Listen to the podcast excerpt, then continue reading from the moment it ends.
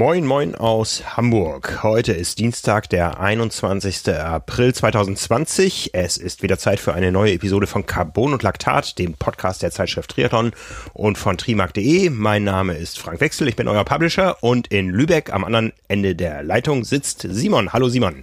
Hallo Frank, ganz Simon, genau. Simon Müller, unser Redakteur, hat Urlaub gehabt neulich. Ähm, Simon, wie, wie, ist bei dir dein Trainingszustand? Äh, machst du den von der tagesaktuellen Nachrichtenlage, was äh, Wettkämpfe betrifft, abhängig momentan? Ich kann mal so sagen, ich war noch nicht im Freiwasser. okay. Haben wir was ähm, gemeinsam. Ja, ja, vielleicht, vielleicht traue ich mich das äh, nochmal am Wochenende oder so. Ich gucke mal mal, wie das Wetter so, so ist. Ähm, Finde ich schon ganz schön mutig, auch so mit Neokappe. Ich erinnere mich im äh, Mai letztes Jahr bei den deutschen Meisterschaften in Heilbronn war ja noch lange die Diskussion, ob überhaupt geschwommen werden kann bei den Temperaturen. Und äh, da habe ich jetzt zum Glück kurzfristig auch noch eine Neokappe bekommen und äh, die war auch wirklich notwendig. Aber jetzt gerade so ohne, ohne Zwang würde ich das glaube ich nicht machen. Letztes Jahr habe ich es tatsächlich auch einmal probiert, nur mit reinspringen, weil ich wusste, Heilbronn kommt auf mich zu. Ja. Ähm, jetzt gerade äh, weiß ich nicht so wirklich, vielleicht probiere ich das aus, aber ach so, insgesamt ziemlich gut. Also ähm, ich bin generell motiviert, viel zu trainieren, einfach weil es mir auch, auch Spaß macht. Jetzt, äh, ich sag mal, ohne konkretes Ziel, ähm, mal davon abgesehen, dass ich persönlich nicht an Hawaii glaube, habe ich für mich jetzt auch eigentlich den Entschluss gefasst mit all dem, was jetzt bekannt gegeben wurde, dass ich auch nicht starten werde, ganz egal, was für Entscheidungen da jetzt noch getroffen werden. Ist das tatsächlich für dich beschlossen? Du würdest ja, auf Hawaii verzichten, wenn es stattfindet? Ja. Das ist krass. Ja, ja ich, ich habe es ja, ich hab's ja schon mal gesagt. Also es ist für mich halt nicht so, dass ich sage, ich komme nächstes Jahr einfach wieder, ähm, sowohl finanziell als auch von der sportlichen Planung. Ja. Ähm, und äh, ich will halt irgendwann mal gesagt haben, dass ich Hawaii gemacht habe. Und damit meine ich das Rennen, wie man es kennt. Und ich möchte dann nicht jedem erklären müssen, ein Jahr später, fünf Jahre später, vielleicht 25 Jahre später, dass ja. das dieses eine Corona-Jahr war und alles anders war, niemand da war. Und ich habe mal geguckt, ich glaube, in meiner Altersklasse sind bis jetzt acht Teilnehmer von den äh, Rennen, die frühzeitig stattgefunden haben. Und wenn, selbst wenn das Rennen aufgefüllt wird, wird das ja durch äh, Legacy-Programm oder andere Aktionen stattfinden. Hm. Und äh, die jüngste Altersklasse wird sicherlich nicht ähm, dabei extrem berücksichtigt werden. Und dann mit äh, 10, 15 Leuten ähm, da am Start zu stehen, eventuell vielleicht sogar gut abzuschneiden und dann sagen zu müssen, ach, waren ja auch nur, waren ja auch nur ein paar andere da. Ähm, dafür wäre es mir dann auch ähm, das nicht wert und einfach so dieses Gefühl, ich meine, du, du, kennst es auch und wir erleben es jetzt, du viele Jahre hintereinander, aber ich habe es ja auch gesehen in den zwei Jahren, die ich zur Berichterstattung da war. Da treffen sich halt die fittesten Menschen, die sich mehrere Monate, ein Jahr, noch länger darauf vorbereitet haben. Und ähm, das ist auch einfach ein Gefühl irgendwie. Und mhm. vor, vor allem auch ähm, wahrscheinlich, ich war, ich war ja selbst noch nicht da, einfach ein, ein Gefühl dieser, in dem Fall tatsächlich auch Bestätigung, dazuzugehören, es geschafft zu haben, sich diesen Traum erfüllt zu haben und diesen Wunsch. Und ich glaube, auch alleine das würde ich schon dieses Jahr nicht verspüren können. Ja, ja. Und äh, das ist es mir nicht wert, nochmal 5.000, 6.000 Euro ähm, auszugeben, andere aus der Familie, die mich begleiten würden, die dann auch nochmal ähm, das bezahlen. Wie gesagt, ich kann es mir dann nicht mhm. erlauben zu sagen, ich mache das nächstes Jahr dann einfach wieder, wenn alles ganz normal sein sollte. Ähm, und äh, das, dann werde ich das wahrscheinlich ähm, schieben müssen. Ja. Es sei denn, es, es gibt das Szenario, dass äh, die Leute, die qualifiziert waren, irgendwie ihren Startplatz für nächstes Jahr bekommen. Das wäre natürlich dann äh, irgendwie sehr, sehr schön, wenn es so ein Szenario geben würde. Dann würde ich es natürlich sofort machen, weil ich will ja starten. Aber eben auch beim Ironman Hawaii und nicht bei den Sonderausnahmen, die es jetzt zwangsläufig irgendwie geben muss. Ja. Also wir hatten schon drüber gesprochen, aber dass das für dich definitiv so entschieden ist, das, äh, das war mir jetzt äh, dann doch, doch neu. Aber Respekt davor oder dafür. Ähm, ja, ein Mann, ein Wort, kann man nur sagen, ne? Ja, also ich, ich ich plane halt auch nicht mehr damit. Ähm, nichtsdestotrotz, weil du auch um auf deine ursprüngliche Frage zurückzukommen, ich trainiere viel und das macht mir auch äh, echt Spaß jetzt bei dem Wetter. Ich war am Sonntag auch mal länger draußen auf dem Rad unterwegs ähm, allein und äh, ist auch zum Glück nichts passiert. ähm, aber nee, das war, ich bin jetzt irgendwie letzte Woche 123 Kilometer gelaufen, 13 Stunden Rad gefahren. Das sind quasi schon meine Peakwochen. Ja. Ähm, mal davon abgesehen, dass, äh, dass kein Schwimmen stattfindet. Aber ja, ich habe grundsätzlich große Lust.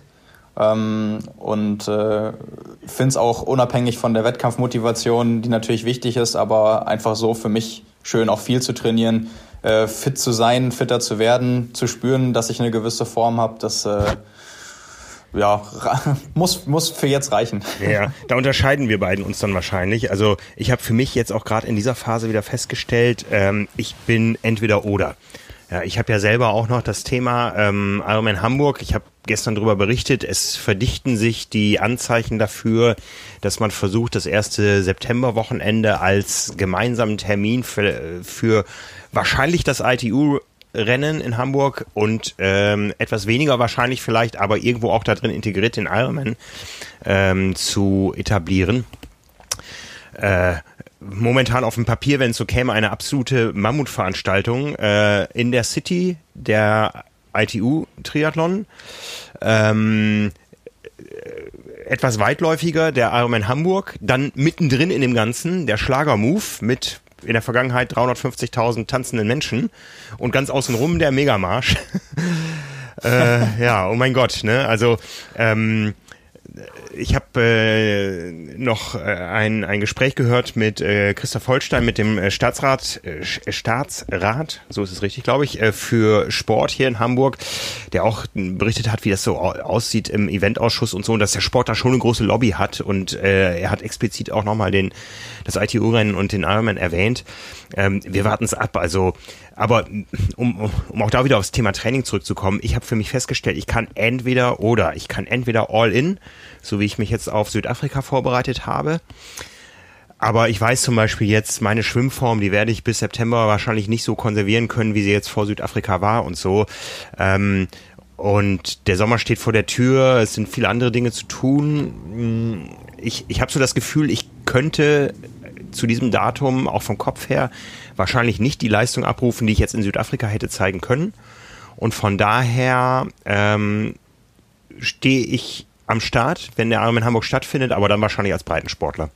Und dafür werde ich auch wesentlich weniger trainieren, als ich das äh, jetzt für mit dem Quali-Ziel getan hätte. Also das Thema ja, klar. Quali ist für mich aufgeschoben.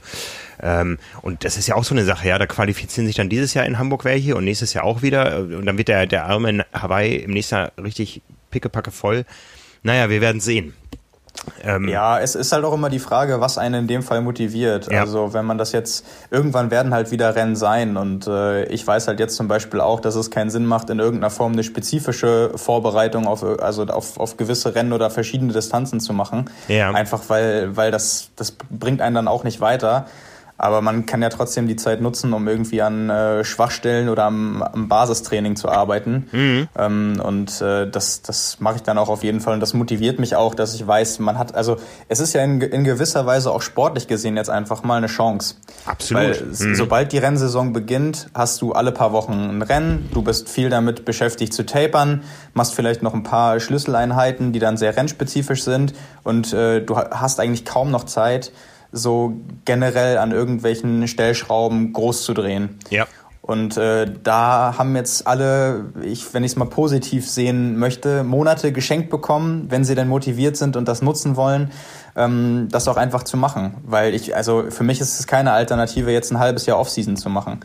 Und ähm, dafür sehe ich diese Chance halt auch aus, aus sportlicher Sicht. Und äh, wenn man sich da fit halten kann und das im Kopf dann hinbekommt und eben nicht dieses eine Datum braucht und den Kalender oder das Kalenderblatt, was man täglich abreißen kann, mhm. dann ähm, ist es vielleicht auch, auch leichter mit der Einstellung da irgendwie mit umzugehen. Das ist dann das, ist dann das Age-Grouper-Thema bei mir.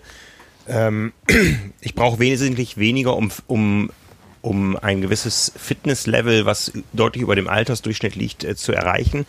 Wenn ich aber zu viel mache, laufe ich halt immer in die Gefahr rein, dass ich mir dabei irgendwas weghole, ja. Und von daher kann es für mich momentan nur so ein Zwischenlevel geben, weil es wird auch nichts bringen, wenn ich mich jetzt äh, orthopädisch irgendwie total überlaste und dann, äh, wenn es wieder gehen würde, wieder irgendwie was verschleppt habe, was mich dann äh, belastet und davon abhält, nochmal richtig wieder aufzudrehen. Also ich habe ja jetzt mit dem Südafrika-Projekt gesehen, dass mir eigentlich aus einem äh, soliden Grundniveau, was irgendwo bei sieben bis acht Stunden in der Woche liegt, äh, dass mir dann äh, vier Monate reichen, um mich in meine persönliche Topform zu bringen. Und das ist auch ein Zeitraum, für den ich mich motiviert bekomme, neben allem anderen, was so in, in, in meinem Leben anliegt mit Kindern und so weiter.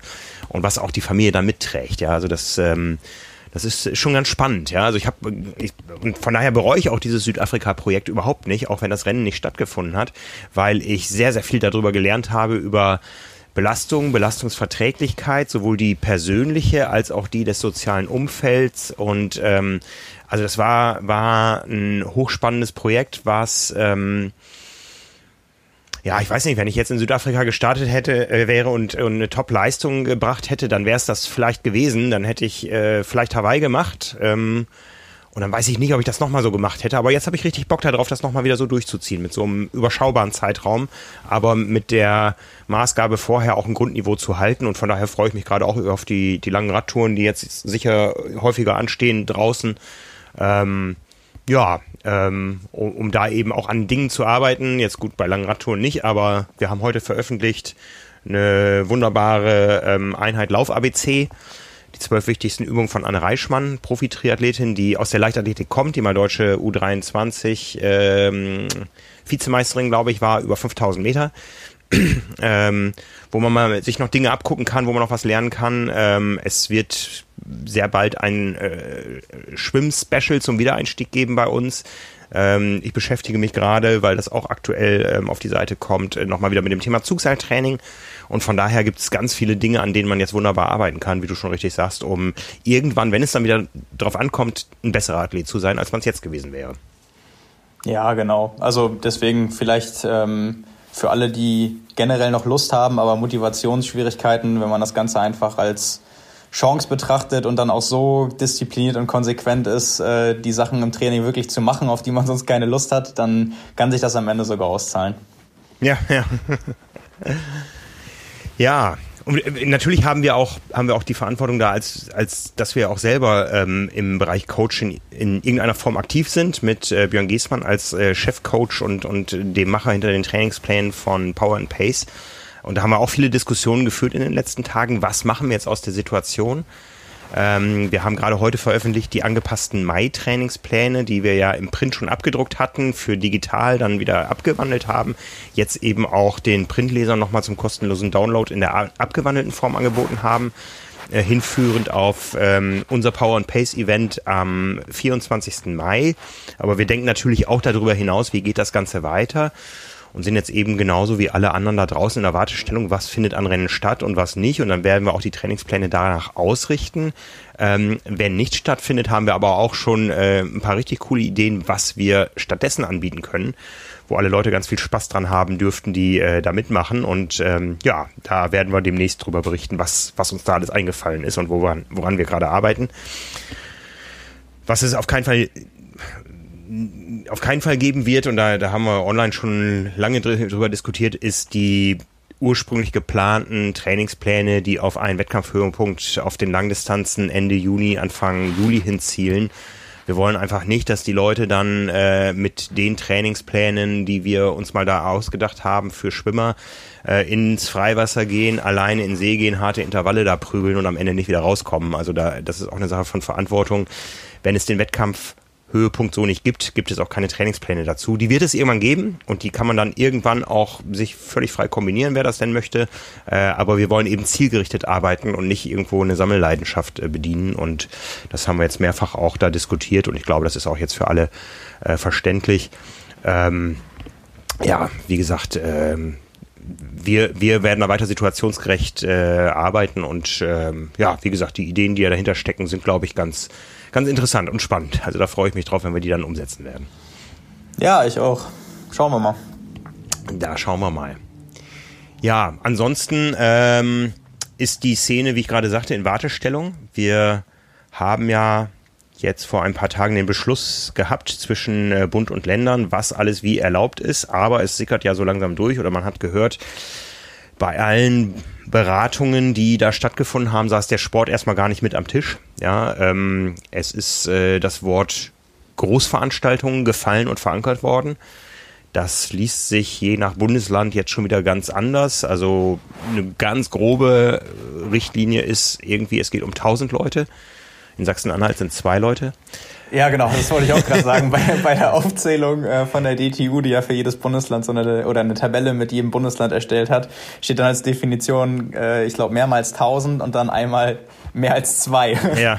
Das ist schon ab drei, ab drei Leute bist du dann schon eine Großveranstaltung. Ja. Aber was mich da auch, ähm, um da einmal einzuklinken, interessiert, oder was ich mich gefragt habe, ist, was ist die Definition von Leute in dem Fall? Sind ja. das nur Teilnehmer? Sind das Zuschauer? Sind das alle zusammen mit Helfern und so weiter? Ähm, auf welchem, also über was für eine Distanz ähm, bedeutet dann in dem Fall Großveranstaltung, wenn du so eine Radstrecke hast, durch eine komplette Stadt durch oder auch äh, irgendwie im ländlichen Bereich können sich ja auch Zuschauer relativ weit verteilen, ähm, je nachdem, wo die Veranstaltung stattfindet und wie das Streckenprofil ist. Ja. Das ist halt alles nicht so genau ersichtlich, ne? Ja, ja. Ne, es kann ja auch sein, dass es irgendwie eine mal als Beispiel, eine, eine, eine olympische Distanz mit 40 Radkilometern, ja, ähm, Wendepunktstrecke, ja. Das heißt, man hat ein Veranstaltungszentrum und man hat 20 Kilometer entfernt vielleicht einen Wendepunkt mit Verpflegungsstelle. Da helfen 20 Leute.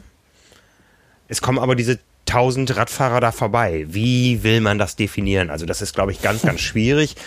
Was man erstmal festhalten kann, Stand heute früh, 21. April, ist, dass DTU-Vizepräsident äh, Jan-Philipp Kraftschick, den wir auch schon auf diesem Podcast-Kanal mal im Interview hatten zum ganz anderen Thema, da ging es darum, dass er eben Olympiakampfrichter wird, ähm, da, der hat heute früh äh, da auf der DTU-Seite veröffentlicht, dass ähm, man jetzt Veranstaltungen, äh, wenn es kleinere sind, nicht voreilig absagen sollte, sondern erstmal lieber warten sollte, weil äh, momentan noch vieles in der Schwebe ist und in der, in der Definition.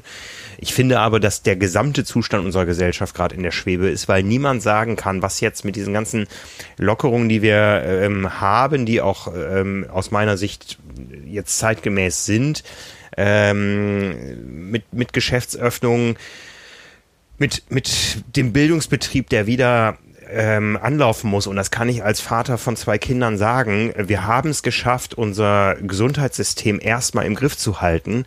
Beim Bildungssystem haben wir es nicht geschafft. Also das ist Hanebüchen, was da momentan läuft in den Schulen. Und das hören wir auch von Kindern anderer Schulen und anderer Klassen. Ja, also das ist definitiv kein Unterrichtsniveau, was momentan läuft. Ja, also ähm, da steckt mir ein bisschen zu wenig Ehrgeiz mancher Beteiligter dahinter.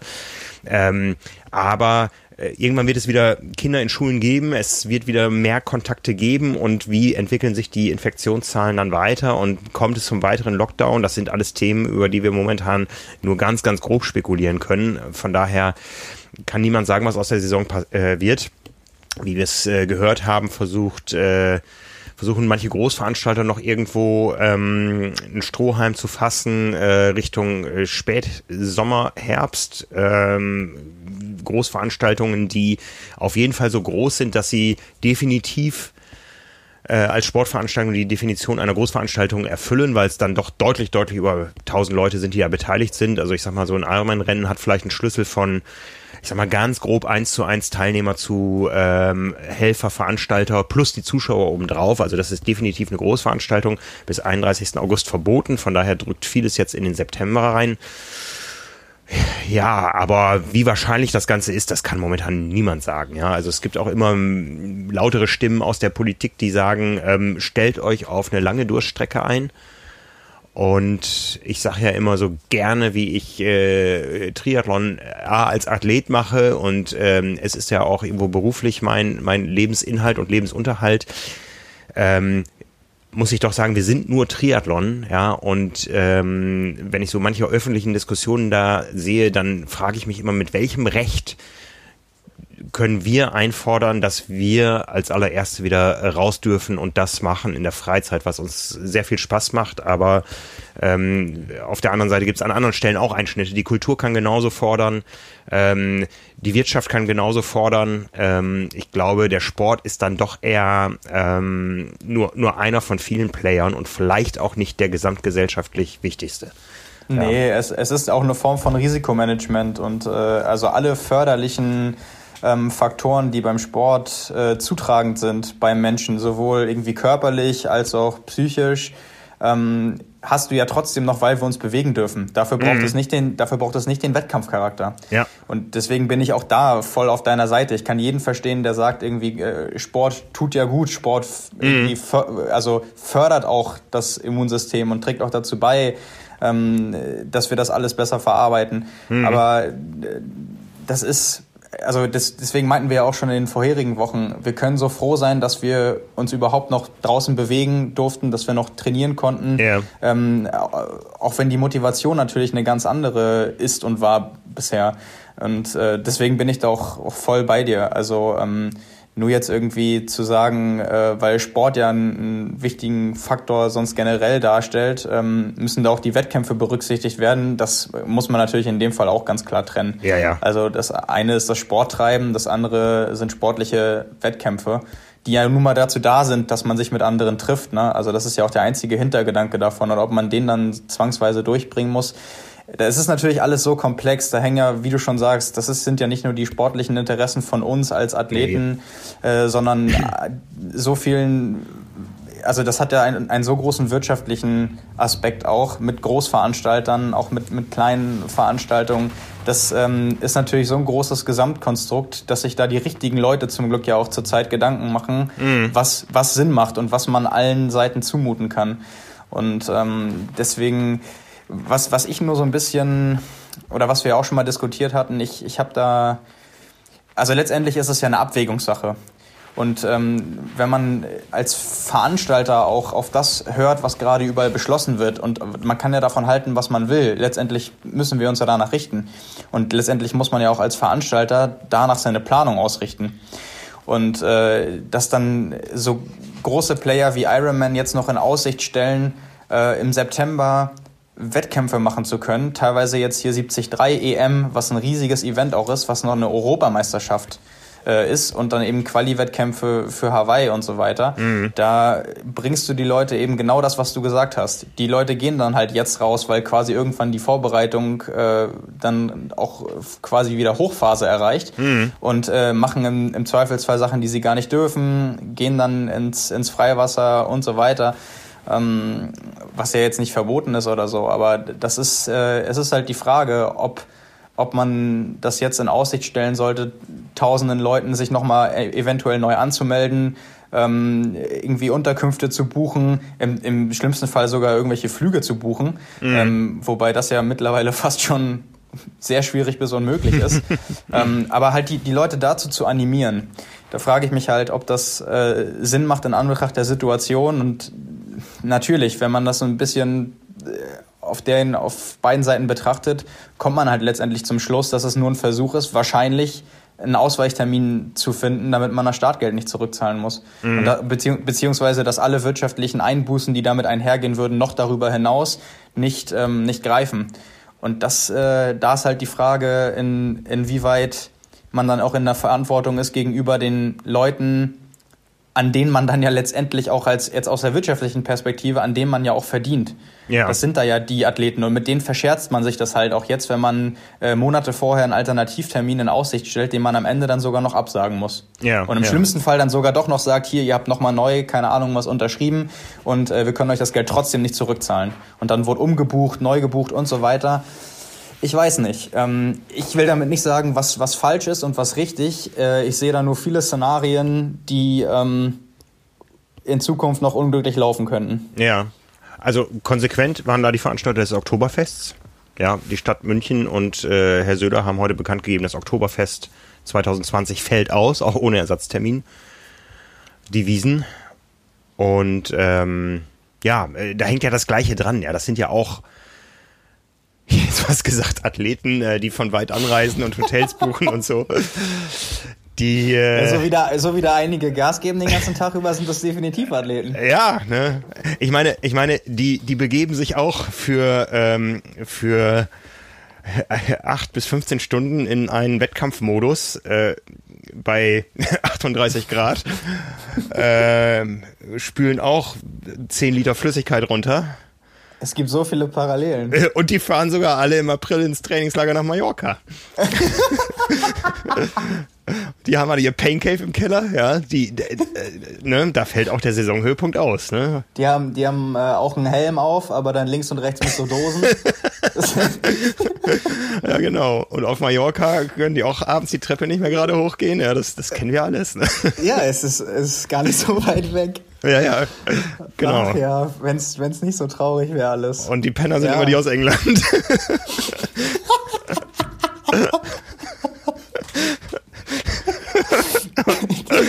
oh mein ja, Gott. Ja, gut. Ja gut, das haben wir festgestellt. Das ist Oktoberfest ist quasi auch nur ein Triathlon, der abgesagt wurde. Und umgekehrt. Oh, ich habe gerade Bilder im Kopf. Meine Güte. Ne. Das ist immer schön. Das vertiefen wir lieber nicht weiter, das Thema. Ach ja, ein bisschen Humor kann nicht schaden. Ja, aber wo wir schon in München sind, ähm, Faris Al-Sultan. Ich glaube, da haben jetzt viele darauf gewartet, dass der Name fällt. Ja, also fassen wir nochmal zusammen. Die Ereignisse der letzten Tage. Ähm, Faris hat seinen Twitter-Account wieder aktiviert. Ich glaube, der letzte Eintrag, der vorher drin war, war der, äh, wo er die Todesanzeige von Michael Rauschendorfer letztes Jahr im August ähm, äh, veröffentlicht hatte. Und dann war mhm. lange Funkstille und auf einmal ist der Twitter-Account wieder aktiviert und viele glaubten zunächst, der sei gehackt worden.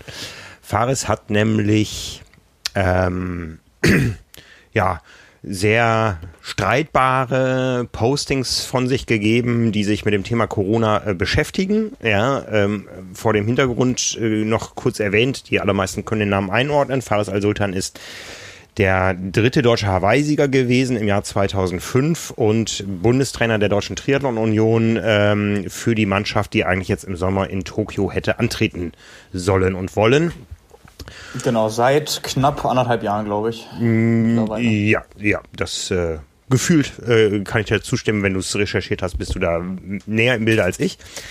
Ja, und es kam also dann ab einem gewissen Zeitpunkt quasi stündlich ein äh, neuer Tweet, der immer so ein bisschen in die Richtung ging, mh, mm, dass alle Maßnahmen, die die Regierung gerade ergriffen hat, um der Corona-Pandemie Herr zu werden, doch irgendwie völlig übertrieben seien. Ja, und äh, brachte dann äh, Vergleiche zu anderen Ländern, äh, brachte ähm, äh, Quellen, äh, über die man sich streiten kann. Also ähm, ich sag mal, das Wort alternative Fakten, was ja mal geprägt wurde, ähm, ja, kann man da sicher bei einigen der Dinge zugrunde legen und ähm, äh, dann hat er noch auf seiner eigenen Website, die ja irgendwie auch so ähm, Stand des Internets 2005 widerspiegelt, sage ich mal, äh, einen Leserbrief veröffentlicht, den er an den Spiegel geschickt hat, wo er eben den Spiegel massiv in die Kritik nimmt und äh, sich für Dinge in den deutschen Medien schämt. Ähm, und Vergleiche zieht ähm, in die Zeit des Dritten Reichs, äh, wo dann doch mh, hm, man sich darüber streiten kann, ähm, bei aller inhaltlichen äh, Dimension, die das Ganze hat, also bei aller inhaltlichen Auseinandersetzung mit den Themen, ob nicht auch da eine geschmackliche Grenze überschritten wurde. Ja, und wir haben darüber gestern berichtet. Also das ist äh, bei uns schon vor dem Wochenende aufgepoppt. Wir haben das erstmal beobachtet und ähm, es hat sich inzwischen auch die DTU gemeldet. Wir haben mit der DTU gesprochen gestern. Kollege Marvin Weber hat sich des Themas angenommen. Und es wird im Netz heftigst diskutiert. Ja, ich glaube, ähm, allein unter dem Facebook-Post sind schon äh, weit über 200 Kommentare. Unter dem Artikel selber ähm, da unterscheidet sich das so ein bisschen bei den, bei den, in den Social Media Kanälen, da sind die Kommentare eher kurz. Unter dem Artikel selber sind sehr, sehr lange Kommentare, Größenordnung irgendwie 20 Stück, die sich da sehr intensiv mit auseinandersetzen. Ja, und jetzt steht da das Thema in der Welt. Faris Al-Sultan, Bundestrainer der Deutschen Triathlon-Union, äh, äußert sich ähm, A kritisch, äh, B mit ähm, Quellen, über die man diskutieren kann und C auch auf einem äh, in einem Duktus, ähm, der nicht jedem gefällt. Ja gut, ähm, da muss man ja vielleicht einmal sagen, du hast ihn ja, du hast ja so weit ausgeholt, ihn überhaupt mal vorzustellen, wer er quasi ist mit sportlichem Hintergrund. Äh, Gerade wenn du den Duktus ansprichst, ähm, die Art und Weise. Also angenommen, du würdest diese Situation namenlos schildern und man müsste einen Triathleten zuordnen, dann hätten die meisten ja wahrscheinlich auch auf Fares getippt, oder? Ja, ja, ja, ja. Ich also jetzt so die, die, mhm. die, die, die Art und also das ist ja, fand, fand ich jetzt von, von der Kritik als solche von, und vom Duktus halt äh, nicht, nicht wirklich überraschend gewesen, jetzt wenn man Fares kennt und auch äh, weiß, ähm, wie er sonst so im, im Umgang äh, mit allen möglichen Themen ist, wenn es äh, um die Darstellung seiner eigenen Meinung geht, dann ist es ja auch etwas, was äh, häufig die Triathlon-Szene bereichert, weil es eben offen raus ist, weil es, weil es ehrlich ist, weil er eben kein Blatt vor den Mund nimmt. Mhm. Ähm, das hat natürlich aber im sportlichen Sinne eine ganz andere Dimension als jetzt in der Politik. Ja. Und ähm, da muss man natürlich auch äh, der ganzen Diskussion, die wir jetzt wahrscheinlich auch noch führen werden, voranschieben. Für das eine ist er halt qualifiziert, für das andere nicht. Ja. Und ähm, da müssen wir uns auch gar nicht rausnehmen. Das Schlimme oder das Beängstigende an der ganzen Situation ist ja, dass wir alle nur irgendwie uns oder dass wir alle darauf angewiesen sind, uns auf jemanden zu verlassen und dass es uns selbst überlassen ist, wem wir am ehesten glauben. Mhm. Weil keiner jetzt allumfassend Gewissheit hat oder die eine Lösung äh, für eine derartig komplexe Situation, einfach weil man auch nur schwer aus Erfahrungen, glaube ich, schöpfen kann, was, die, was mittlerweile die Umstände angeht, die schon ergriffen wurden, ja. die ja über all das hinausgehen, was, was irgendwie dann mit SARS und MERS auch schon mal war. Ja, wenn und, ich da mal ähm, kurz, kurz einhaken darf, ein absoluter Hörtipp von mir, äh, der Podcast Lage der Nation vom 17. April. Ja, ähm, zwei eher, ich sag mal, im politischen Spektrum eher ein bisschen weiter links ähm, äh, angesiedelte Journalisten ähm, oder, oder äh, Publizisten, sage ich mal, ähm, reden da über in dem Podcast insgesamt über, über Dinge vor allen Dingen aus der Politik, die uns derzeit bewegen. Jetzt natürlich das Thema Corona, aber in dieser Episode vom 17. April, die erste halbe Stunde, da geht es eigentlich größtenteils darum, wie kann ich äh, Fakten von Fake News unterscheiden. Ja, großartig gemacht, großartig verargumentiert, kann ich nur jedem empfehlen, diesen Podcast mal zu hören und dann vielleicht selber so ein bisschen zu reflektieren, ja, wie äh, kommen eigentlich verschiedene ähm, Daten, Informationen, Meinungen momentan bei mir an und woran erkenne ich vielleicht auf den ersten Blick, was jetzt eine glaubwürdige und was eine weniger glaubwürdige Quelle ist. Ja, ohne da Dinge jetzt bewerten zu wollen, aber ähm, das ist auf jeden Fall ein Podcast, den ich jedem empfehlen kann, äh, ihn zu hören und darüber nachzudenken. Also groß, ja, um, um, um da vielleicht noch ja, ich habe mir das auch angehört, ähm, kann ich auch nur unterschreiben, um da vielleicht noch einmal den Bogen zu spannen. Mir ging es jetzt äh, bei der Aussage auch nicht darum, dass ich inhaltlich irgendeine Diskussion losstoßen möchte, sondern darum, dass halt in einer Situation, ähm, wo wir alle in erster Linie von Ungewissheit geprägt sind, ja. man vielleicht gerade in dieser öffentlichen Position, die er halt hat, vielleicht dann vorsichtig sein sollte mit der Beurteilung ähm, von den Maßnahmen, die letztendlich von der Bundesregierung ähm, getroffen wird. Also Bundesregierung und Bundestrainer hat nicht umsonst ähm, das erste Wort gleich. Und ähm, da, da glaube ich, wäre ich, ähm, also das ist, glaube ich, auch der Streitpunkt von, von vielen. Also es geht ja. gar nicht um, um die inhaltliche Auseinandersetzung, sondern darum, dass man über etwas, von dem man ja selbst äh, an dem man selbst gar nicht beteiligt ist. Also wir, wir können das ja alle nicht einschätzen. Du wahrscheinlich von denen, äh, also du noch vielleicht mit am ehesten, weil du Mediziner bist und noch ein anderes Verständnis für vielleicht komplexe Texte hat, die sich damit beschäftigen, weil du das anders verstehst. Aber also kann ich jetzt auch nicht nicht beurteilen. Aber da ist, glaube ich, wenn man eine so hohe Position hat, mit einer so großen Strahlkraft. Und das muss man sich halt echt mal be bewusst machen als Bundestrainer. Das ist dann egal, ob Bundestrainer Triathlon, Bundestrainer Fußball, äh, Bundestrainer Rudern. Ähm, ob man, wenn man halt es auch nicht besser weiß, dann mit, äh, also so permanent ähm, da die Leute angreifen sollte. Mhm. Also das ist halt die Frage. Jeder kann ja seine eigene Meinung haben. Und ja. gerade auch in seinen vier Wänden. Also wenn er, das ist halt so, ich finde diese Trennung, ganz persönlich jetzt, finde ich ganz schwierig und ich finde, wenn man, ähm, wenn man der Meinung ist, die, die muss gegeben sein, dann darf man solche Berufe auch nicht machen. Ja, ja. Also das, was man in den, in den vier Wänden sagt oder wenn, wenn dann nicht irgendwie das an die Öffentlichkeit gerichtet ist, das, äh, da kann ja jeder machen, was er will. Auch ähm, irgendwie Journalisten, die ein ganzes Jahr lang ähm, so neutral wie es geht, vielleicht an der Stelle auch einmal gesagt, wir sind ja alles Menschen. Also wir können ja auch nur versuchen, neutral zu sein, aber jeder von uns hat ja eine Meinung. Mhm. Und auch jo Journalisten, die versuchen, neutral über Politik zu berichten, gehen am Wahltag wählen und wählen eine Partei. So, und das ist ja auch alles völlig okay. Und das hat ja jetzt in dem Fall auch nichts mit, mit Meinungsfreiheit zu tun. Aber äh, wie man den Posten erfüllt, hat nun mal was damit zu tun, wie man sich als Privatperson dann äußert. Ja. Und das fällt auf einen zurück und es fällt auf den Verband zurück und es fällt auch sogar auf die Athleten zurück. Und deswegen, es, man kann es ja handhaben, wie man will, sieht, also sieht man ja. Mhm. Aber deswegen muss man vielleicht äh, sich dessen bewusst sein und dann vorsichtig damit umgehen. Und ich glaube, die, also die Vorsicht, und das ist eben genau das, was ich gerade meinte, dafür ist Fares ja auch nicht bekannt. Also es ist ja auch eigentlich, wenn man ihn so ein bisschen kennt von der Art, wenig erstaunlich, dass er derjenige ist, der dann auch kein Blatt vor den Mund nimmt. Ja, also wer Fares, wer Fares kennt, ähm, der kann seine Art über die Jahre mit Recht als absolute Gradlinigkeit auslegen, aber auch andere Leute werden es mit dem gleichen Recht als absolute Arroganz auslegen. Ja, Fares ist Fares. Ja, also ähm, Fares nimmt kein Blatt vom Mund und wenn man jetzt so die Reaktionen aus der Community sieht, dann gibt es da die Fraktion, äh, die sagt, Fares hat immer recht.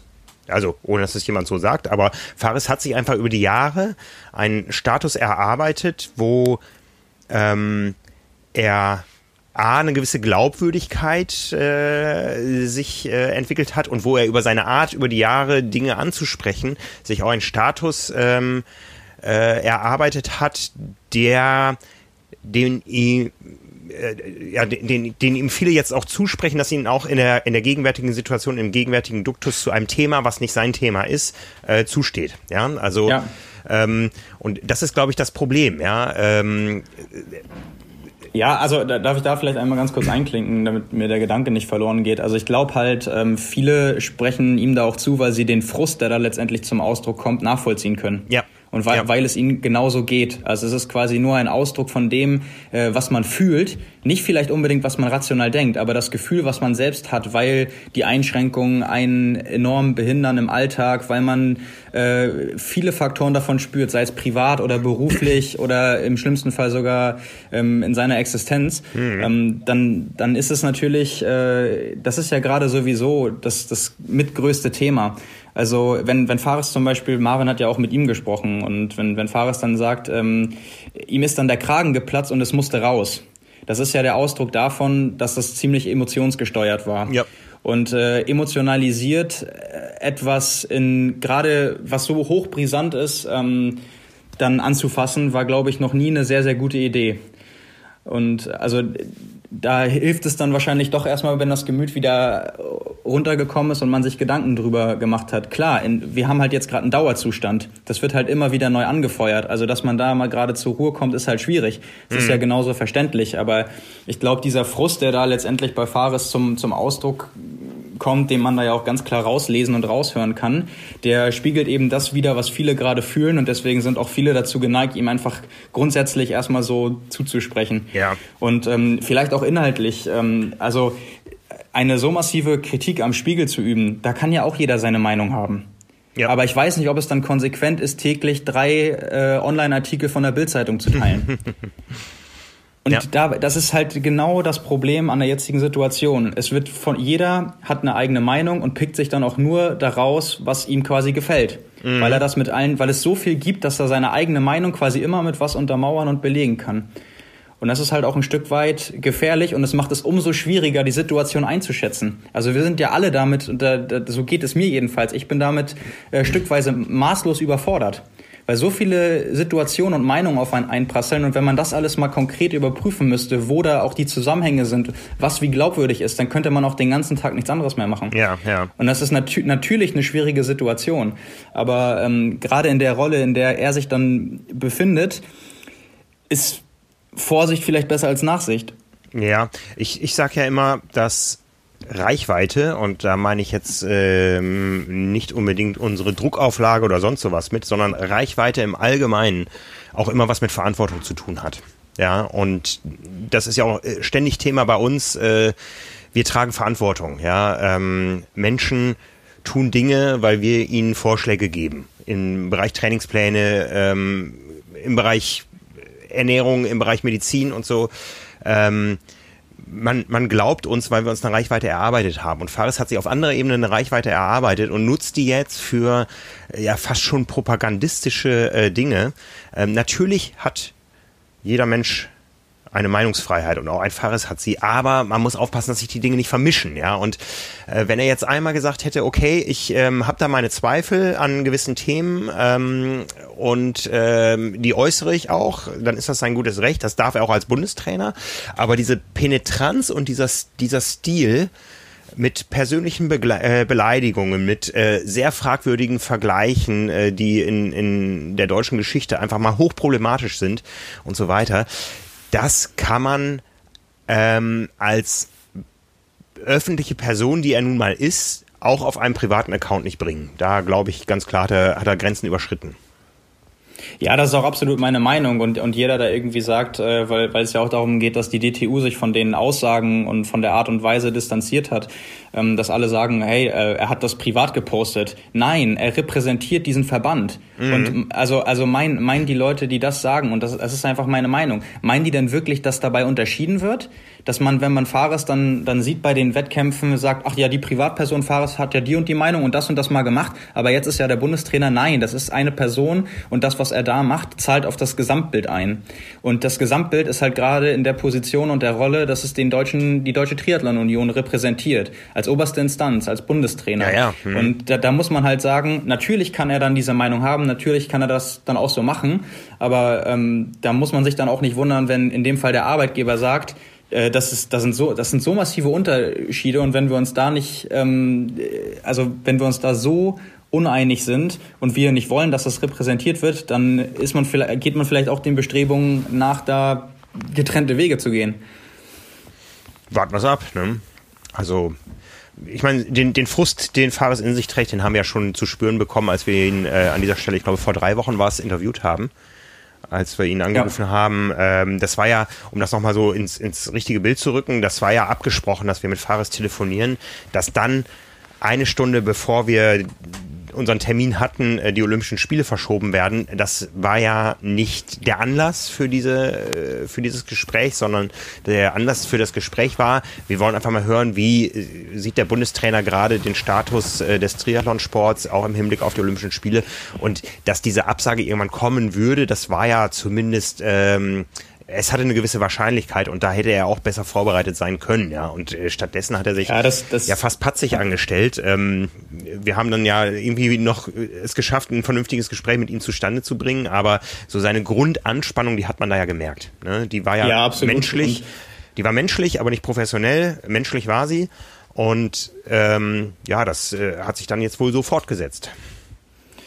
Ja, also das, das wissen vielleicht äh, oder wissen viele wahrscheinlich dann auch gar nicht, weil ja immer wieder so die Aussage kam, er war jetzt irgendwie äh, nicht, nicht so dolle, aber ob man ihn dann eine Stunde nach der Absage anrufen kann, ist halt die andere Frage. Also wir wollten ja mit ihm sprechen, ohne dass wir von der Absage wussten. Also das genau. war ja Tage vorher ja. abgemacht. Und ähm, dementsprechend wusste er auch rechtzeitig, was auf ihn zukommt und hätte sich aufgrund der Situation wahrscheinlich denken können, um was es geht. Mhm. Ähm, ja, und äh, dass dann unmittelbar vor unserem Anruf äh, offiziell dann die Olympischen Spiele abgesagt werden, das war einfach nur ein Umstand, äh, der dann passiert ist, aber nicht der Anlass für uns, ihn anzurufen. Ja. Also das ähm, haben dann viele, weil die Kommentare auch immer wieder mal kamen, ähm, kann man da draußen natürlich dann auch nicht wissen, wenn man es hört. Ähm, aber in dem Fall ist es, glaube ich, dann, dann einmal gut zur Einordnung, das auch gesagt zu haben. Ja, aber aufgrund Und, dieser Emotionalität ist er ja der geworden, der er ist. Ne? Also darum lieben ihn ja die Menschen. Ne? Ja, absolut. Aber mhm. du hast es gerade, du hast es gerade selbst gesagt. Das eine ist die menschliche Reaktion, die verständlich ist. Gerade wenn man jetzt in, in Bayern ist, wo das ja alles auch noch extremer ist. Mhm. Und wenn man dann wie Fares vielleicht auch ein Charakter ist, der sich auch nur ungern was sagen oder was vorschreiben lässt ähm, dann das ist ja menschlich, aber du hast es gerade gesagt, das ist vielleicht in der Position als Bundestrainer nicht unbedingt professionell. Ja. Und das ist dann halt ähm, der Zwiespalt, der dann so ein bisschen aufgeht. Ja, ja. Und es ist eben auch jetzt menschlich, wie Menschen darauf reagieren. Ja, die einen, die eher so ein bisschen äh, Fares immer schon als äh, den Exoten wahrgenommen haben und auch immer in der Vergangenheit schon Dinge hinterfragt haben, die hacken jetzt natürlich auf ihn ein. Und die, äh, die sich vielleicht als Fares Hardcore-Fans bezeichnen, die bleiben es auch. Ja. Also das ja, hat, es, hat, es hat natürlich in dem Fall jetzt viel, viel mit Personenkult zu tun. Da ja. gebe ich dir natürlich recht. Also je nachdem, wie sympathisch er vorher war oder danach, äh, interpretiert man diese Aussagen auch anders. Und ich wage auch zu bezweifeln, dass nach dem Artikel sich jeder die Mühe gemacht hat, sich nochmal alles anzuschauen auf einem Twitter-Account, was er so geteilt hat äh, oder sich das nochmal konkret alles durchgelesen hat, was in dem Fall natürlich wichtig wäre, um dann ein Gesamtbild zu haben. Ähm, was ich noch so, so spannend fand, gerade wenn man irgendwie aus Bayern kommt, wo ja die, die CSU quasi omnipräsent ist. Ähm, einer der größten Kritikpunkte war ja zum Beispiel, dass, äh, dass die Abwägung zwischen Gesundheit und Wirtschaft total, also einfach nicht nachzuvollziehen ist und wir uns wirtschaftlich ruinieren, wo ich mir so denke, gerade wenn man, wenn man äh, sieht, dass irgendwie CDU, CSU ja eigentlich sonst gerade Politik für für die Wirtschaft machen, um es einfach mal so zu sagen, was ja auch kein Geheimnis ist, dann ist es doch eigentlich umso bedenklicher, wenn so eine Partei diese Maßnahmen unterstützt. Ja. Also das, die letzte Absicht, die die CDU oder CSU hat, ist doch ähm, die deutsche Wirtschaft zu ruinieren. Das, was sie, was sie in allen anderen ähm, Entscheidungen mit Klimaschutz und Kohle und so weiter, wir müssen nicht zu sehr politisch werden, aber wo sonst extrem versucht wird äh, oder immer argumentiert wird, ähm, mit Anbetracht der, der wirtschaftlichen Lage und den wirtschaftlichen Konsequenzen können wir das nicht umsetzen oder können wir das nicht schneller umsetzen, ja, ja. Ähm, wird ja sonst immer argumentiert. Einfach weil dieser Partei, die ja gerade nun mal an der Regierung ist, unter anderem, ähm, die Wirtschaft in Deutschland so wichtig ist. Mhm. Und wenn die dann mhm. wirklich sagt, das sind die notwendigen Schritte, dann kann man doch nicht den Spieß umdrehen und ganz einfach sagen, ja, irgendwie das ist gerade, also das größte Bestreben wäre es doch normalerweise oder ist es ja sonst auch, gerade das nicht äh, stattfinden zu lassen. Und da finde ich das auch irgendwie, weiß ich nicht, das äh, finde ich einfach nicht objektiv. Ja, ja. Aber das, das Schimpfwort, was dann gerne genutzt wird, ist immer, äh, das sind die Mainstream-Medien. Das ist genauso wie äh, die Impfverweigerer immer von der bösen Schulmedizin sprechen. Ja, aber äh, sowohl in der Medizin sind richtig gut ausgebildete Menschen, die was von ihrem Handwerk verstehen und eben auch, da lege ich mal meine Hand ins Feuer für die Kollegen beim Spiegel und sonst wo, äh, da sind auch richtig gut ausgebildete Journalisten, äh, die nicht umsonst da sitzen ähm, und ihr Handwerk verstehen. Ja, und es ist letztendlich ein Beruf, eine Berufung, ein Handwerk. Es ist nicht so, dass da irgendwer jetzt ähm, ähm, aus rein äh, äh populistischen Gründen äh, zum, zum Spiegel geht und äh, das Handwerk gar nicht beherrscht und da irgendwas von sich gibt, ja. Also ähm, ja, aber ich, ich glaube, das ist tatsächlich das, was ich, was ich auch schon mal, schon mal meinte. Ich glaube, es ist, es ist nun mal auch sehr, sehr menschlich. Also man neigt dann dazu, wenn man sich was durchliest oder sich was anschaut und das überhaupt nicht mit der Meinung äh, von einem selbst übereinstimmt, das zu verurteilen, anstatt mal drüber nachzudenken, ähm, was da eventuell dran sein könnte, dann sich Zeit zu nehmen, irgendwie die, die Fakten und die Tatsachen mal abzuwägen und dann vielleicht auch seine eigene Meinung überdenkt, weil das machen wir ja alle relativ ungern und das gehört wahrscheinlich auch irgendwie zum Menschen dazu, dass das so ist. Aber ähm, dann ist, ist der Schritt halt relativ schnell, das insgesamt zu verurteilen und darauf zu beharren, irgendwie, dass es, dass es nun mal nicht sein kann oder dass einem das nicht gefällt, weil es nicht der eigenen Meinung entspricht. Und äh, doch schon immer ein sehr weiter Schritt, da nochmal bereit zu sein, seine eigene Position nochmal oder sich, sich neu zu positionieren. Das ja. kommt da wahrscheinlich auch noch mit zu. Ja, ja, absolut. Ja, also der, der, der, große, der große Aufschrei ging eben gestern durch die Szene. Ähm, Faris twittert weiter. Äh, es ist die Frage, wie das Ganze ausgeht oder ob das jetzt irgendwie sich beruhigt. Keine Ahnung. Also Olympische Spiele 2020 gibt es nicht mit Faris Al-Sultan als Bundestrainer. Ja, das ist eine Entscheidung, die auf anderer Ebene getroffen wurde. ähm, jetzt müssen wir einfach abwarten, äh, wie es mit den Olympischen Spielen 21 aussieht. Ja, äh, also das wissen wir ja auch nicht, wie da die Kommunikation wirklich ähm, zwischen, zwischen Trainer und Verband oder den, den anderen Verbandsmitgliedern äh, aus, aussieht. Aber das, das andere wäre ja sogar, ist ja sogar auch die, die Frage, das kann ich nicht beurteilen, das weiß ja wahrscheinlich auch niemand, aber ob solche Szenarien äh, vertraglich festgehalten sind. Hm, also ich glaube, beim beim Fußball wäre es so. Ja, ich glaube, da ist, äh, ich, ich möchte nicht wissen, wie lange ein, wie lange ein, ein Vertrag eines, äh, eines Fußballbundestrainers äh, oder auch eines Bundesligaspielers ist, was da alles drinsteht und was da auch an ähm, Linientreue manchmal vielleicht eingefordert wird. Keine Ahnung. Ähm, ich weiß nicht, ob man äh, das als Bundestrainer Triathlon auch hat. Ähm, ich glaube aber auch, es ist schwierig, jetzt ähm, aufgrund der Tatsache zu, ähm, da arbeitsrechtlich was zu sagen. Das wäre auch, glaube ich, nicht der richtige Weg. Ja, das wäre auch, glaube ich, fatal, weil dann würde sich die DTU den Vorwurf gefallen lassen müssen, dass sie eben auch äh, politisch aktiv ist, indem sie äh, vom Mainstream abweichende Meinungen unterdrückt oder so, das, das, das würde nicht funktionieren, äh, auch öffentlich nicht. Ja, ich glaube eher, man muss da überprüfen auf beiden Seiten, passt das noch so? Ja, ich meine, Fares hat sich ja nicht zum Thema Olympia oder so geäußert. Er hat immer nur gesagt, ich halte das alles für völlig übertrieben, was hier momentan politisch läuft. Aber ähm, ich glaube, da müssen sich beide Seiten an den Tisch setzen und sagen, mh, hm, wie gehen wir damit um? Und verfolgen wir noch gemeinsame Ziele und ähm, können wir uns darauf einigen, uns auf das zu konzentrieren, was jetzt wichtig ist, und zwar die deutsche Triathlon-Nationalmannschaft fit zu machen für die Olympischen Spiele, die dann wahrscheinlich im Juli nächsten Jahres stattfinden. Oder bewegen wir uns hier gerade auseinander und äh, es macht so keinen Sinn, weil es auch eben Unruhe in die Mannschaft bringt und so weiter. Ne? Ja, klar. Also das ist ja letztendlich die zentrale Frage. Ja. Aber ähm, ich, ich weiß nicht, jeder interpretiert für sich ja den, die, die Stellung oder den, den Beruf oder die, die Ausübung äh, auch vielleicht etwas anders. Aber ähm, für mich gehört das einfach in der Position dazu, dass du dein privates Leben und Handeln in dem Fall einschränken musst, wenn du Bundestrainer bist, unabhängig von der Sportart. Ja.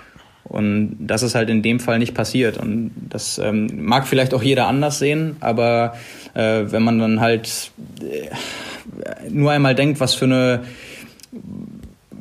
also was, was letztendlich auch dieser, dieser Beruf bedeutet, also die, die Verantwortung und eben auch die Vorbildfunktion. Mhm. Ähm, und und gerade halt in Anbetracht dessen, dass man gewisse Dinge dann halt auch nicht irgendwie besser weiß oder auch nicht in der Lage ist, dann jemanden ähm, dazu berichtigen, sondern dann einfach nur, äh, in dem Fall zwar seine Meinung, aber da geht es ja um die Art und Weise, dann teilweise sogar zu beleidigen, dann ist es eben auch nichts, was man, was vorzeigbar gegenüber beispielsweise auch Nachwuchsathleten oder so ist. Ja, ja. Also da, da hat man halt auch einfach eine Vorbildrolle. Und da geht es jetzt auch, wie gesagt, eben nicht um das Recht auf Meinungsfreiheit, sondern um, um die Art und Weise und den, den Ausdruck, die Frequenz und die Beharrlichkeit. Ja. Und das äh, spielt da eben doch schon stark mit rein. Ja, also dass er da seine Meinung haben soll, das äh, gestehe ich ihm auch zu. Ich habe für mich die Erfahrung gesammelt in den letzten zwei Monaten. Also ich habe ja auch da mal mehr, mal weniger ähm, aktiv irgendwo zur äh, Beleuchtung von Fakten äh, versucht beizutragen. Auch auf meinen Facebook-Kanälen, wo ich auch, ich sag mal, vielleicht zehn bis 20 Prozent der Menschen persönlich kenne. Die anderen sind mir irgendwo zugelaufen. Ähm, es ist für mich irgendwo Reichweite, aber da gehe ich eben auch verantwortungsbewusst mit um. Ja, also ähm, und von daher habe ich da versucht, so ein bisschen ähm, für, für Durchblick zu sorgen, sage ich mal. Ähm, manchmal auch ganz klar gesagt, das ist eine Meinung, die ich absolut akzeptiere und andere, die, da habe ich eher Probleme mit.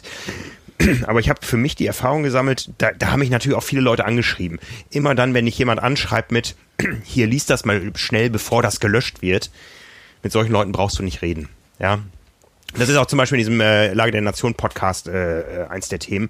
Es gibt so ein paar Signale, woran man erkennen kann, dass das Gegenüber so ähm, borniert von einer nicht Mainstream-Meinung überzeugt ist, dass sich jegliche Diskussion eigentlich als Zeitverschwendung ähm, rausbringt, weil man die Leute nicht äh, abholen kann. Ja, und den Eindruck hat man ja manchmal bei, bei, bei Fares auch so, dass diese Pränetranz, die zeigt das ja auch, ja, dass einfach da auch eine Diskussion über Inhalte vielleicht gar nicht möglich wäre. Ja, also ähm, ach, wir, wir bewegen uns auf so vielen Ebenen gerade, ja. Ähm, ja, total. Es, ja. es, ist, es ist auch super schwierig. Ähm, ich, ich weiß halt nicht, ob, ob das vielleicht auch einfach nur als, ähm, als Ventil dazu gilt, einfach mal dem, dem Frust freien Lauf zu lassen. Also ich weiß auch gar nicht, ob, ob alle Leute, die sowas machen oder teilen, jetzt wirklich auch mal unabhängig von Fares, ähm, wirklich auf einen Diskurs aus sind. Ja, ja, ja. Sondern einfach nur, das ist ja vielleicht auch einfach nur eine, eine Befriedigung für einen selbst, etwas loszuwerden in einer Zeit, wo man kaum andere Leute sieht, eine Form von Kommunikation ähm, und irgendwie sich äh, da davon zu befreien. So. Und ähm, ja, ich weiß nicht, die, die Diskussionen müssen ja auch nicht an der Stelle geführt werden, sondern wenn die an anderer Stelle geführt werden, äh, dann ist das viel, viel wichtiger oder wäre das viel, viel wichtiger. Ja, Also Fares ist ja auch ein unmittelbar Betroffener aller Restriktionen. Ja, die Olympischen Spiele, die auch für einen Coach sicher ein, ein einer von jetzt neben Hawaii und so einer von mehreren Lebenshöhepunkten äh, sind, die finden dieses Jahr nicht statt. Äh, seine Athleten können nicht so trainieren wie bisher. Olympiastützpunkte sind geschlossen. Ähm, natürlich ist er auch deswegen enorm frustriert davon von der Situation ähm, und äh, sucht jetzt vielleicht auch irgendwo Schuldige. Ja, also kann ja niemand für sich äh, ausschließen, dass wenn er mal in eine Situation gerät, aus der er so nicht rauskommt, dass er irgendwo einen Schuldigen sucht und äh, es nicht einfach akzeptiert, es ist jetzt so. Ähm, das ist alles ja menschlich. Ne?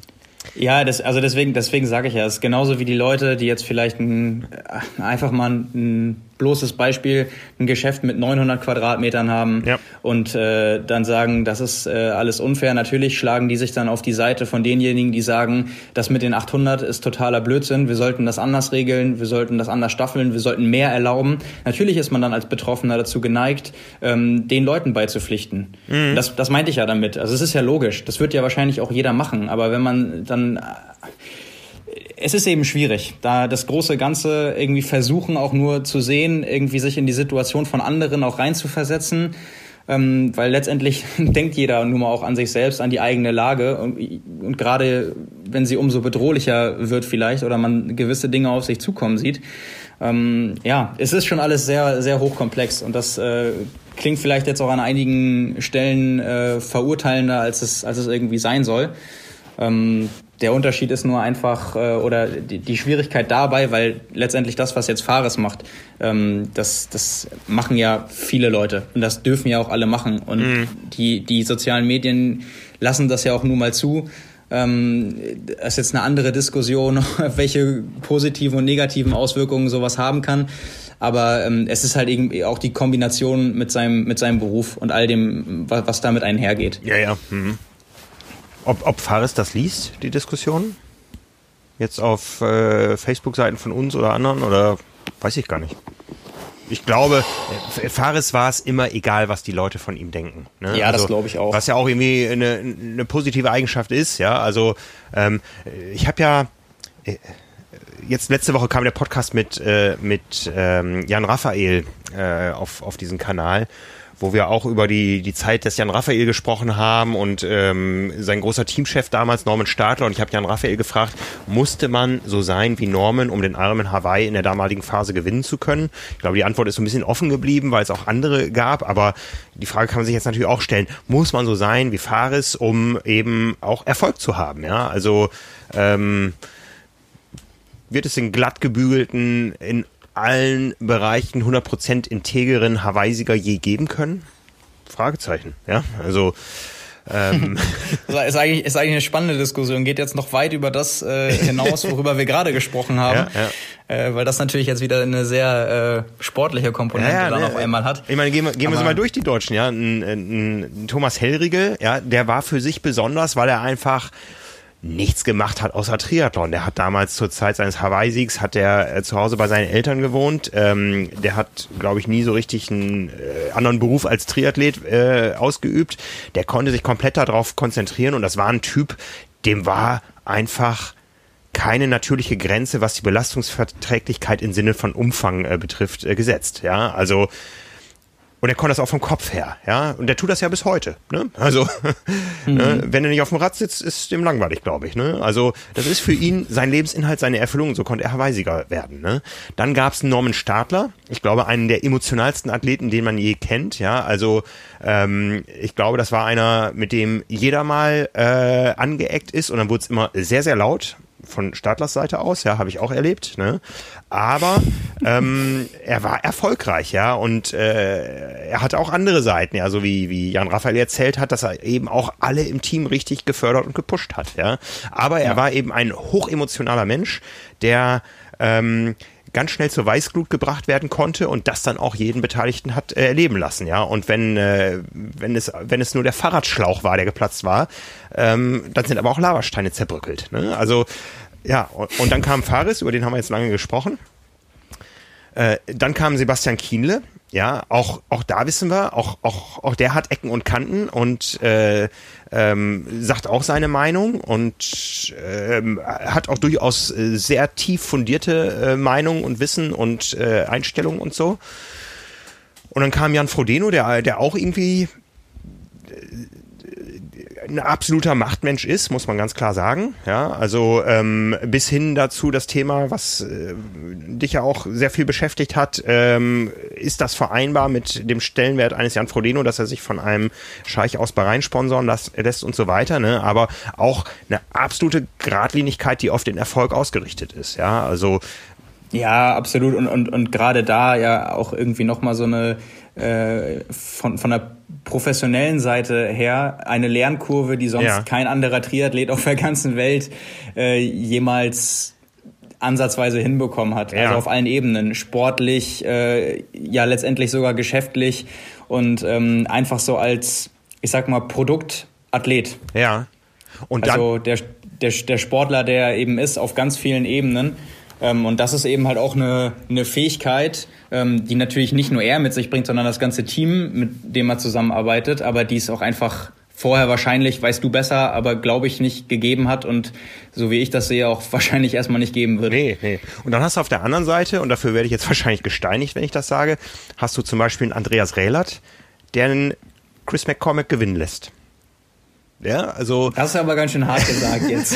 ja, aber der, der, äh, ich meine, ich kenne ich kenn die ja alle lange, ja, und ich kenne auch einen Andreas Rehlert, ja, und ich, ich, ich weiß noch, ich weiß noch zum Beispiel irgendwo ähm, Weltmeisterschaften äh, mit Doppelzimmerbelegung ähm, und du konntest genau sehen, äh, welche Ecke Andreas Rehlert gehörte und welche einem Christian Weimer zum Beispiel gehörte. Andreas Rehlert, ein super feiner Kerl, aber ich glaube, er hätte echt so viel Mitleid gehabt mit Chris McCormack, äh, wenn, wenn, wenn, wenn Maka jetzt hätte Zweiter werden müssen da fehlte vielleicht so der letzte Push, ja, den vielleicht ähm, ein äh, nicht ganz so introvertierter ähm, Norman Stadler oder Faris Al-Sultan oder so, den die gehabt haben.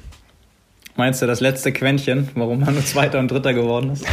Ja, wie gesagt, man, man wird mich jetzt dafür steinigen. Ähm, der war häufiger auf dem Podium als alle anderen irgendwie von denen und, und das auch mit hoher, hoher Zuverlässigkeit, zweiter, dritter, zweiter, dritter und so weiter. Ähm, aber er hat es halt nie gewonnen, ja. Ähm, äh, ja, bitte versteht das jetzt nicht falsch da draußen, ja, aber wie gesagt, vielleicht, vielleicht ist es das. Vielleicht fehlte der finale Push, ja, und ähm, ja, vielleicht, vielleicht, vielleicht sind es eben solche Typen. Ähm, wer, wer kommt denn als nächstes? wen, wen haben wir denn? Patrick Lange. Äh, gut, Pat genau, von denen, die, die wir haben, Patrick Lange. Ja gut. Wie ordnen wir den ein? Ne? Ja, ähm, wollte ich auch gerade sagen. Ja. Ähm, ich würde fast sagen, da hast du es eigentlich. Okay, ich nehme alles zurück, was ich bisher gesagt habe. Ne? Patrick Lange, auch ein, ein, ganz feiner Kerl. Ja, ähm, Patrick Lange ist, glaube ich, eher, eher, eher ein Andreas Rehlert als ein Norman Stadler. Ne?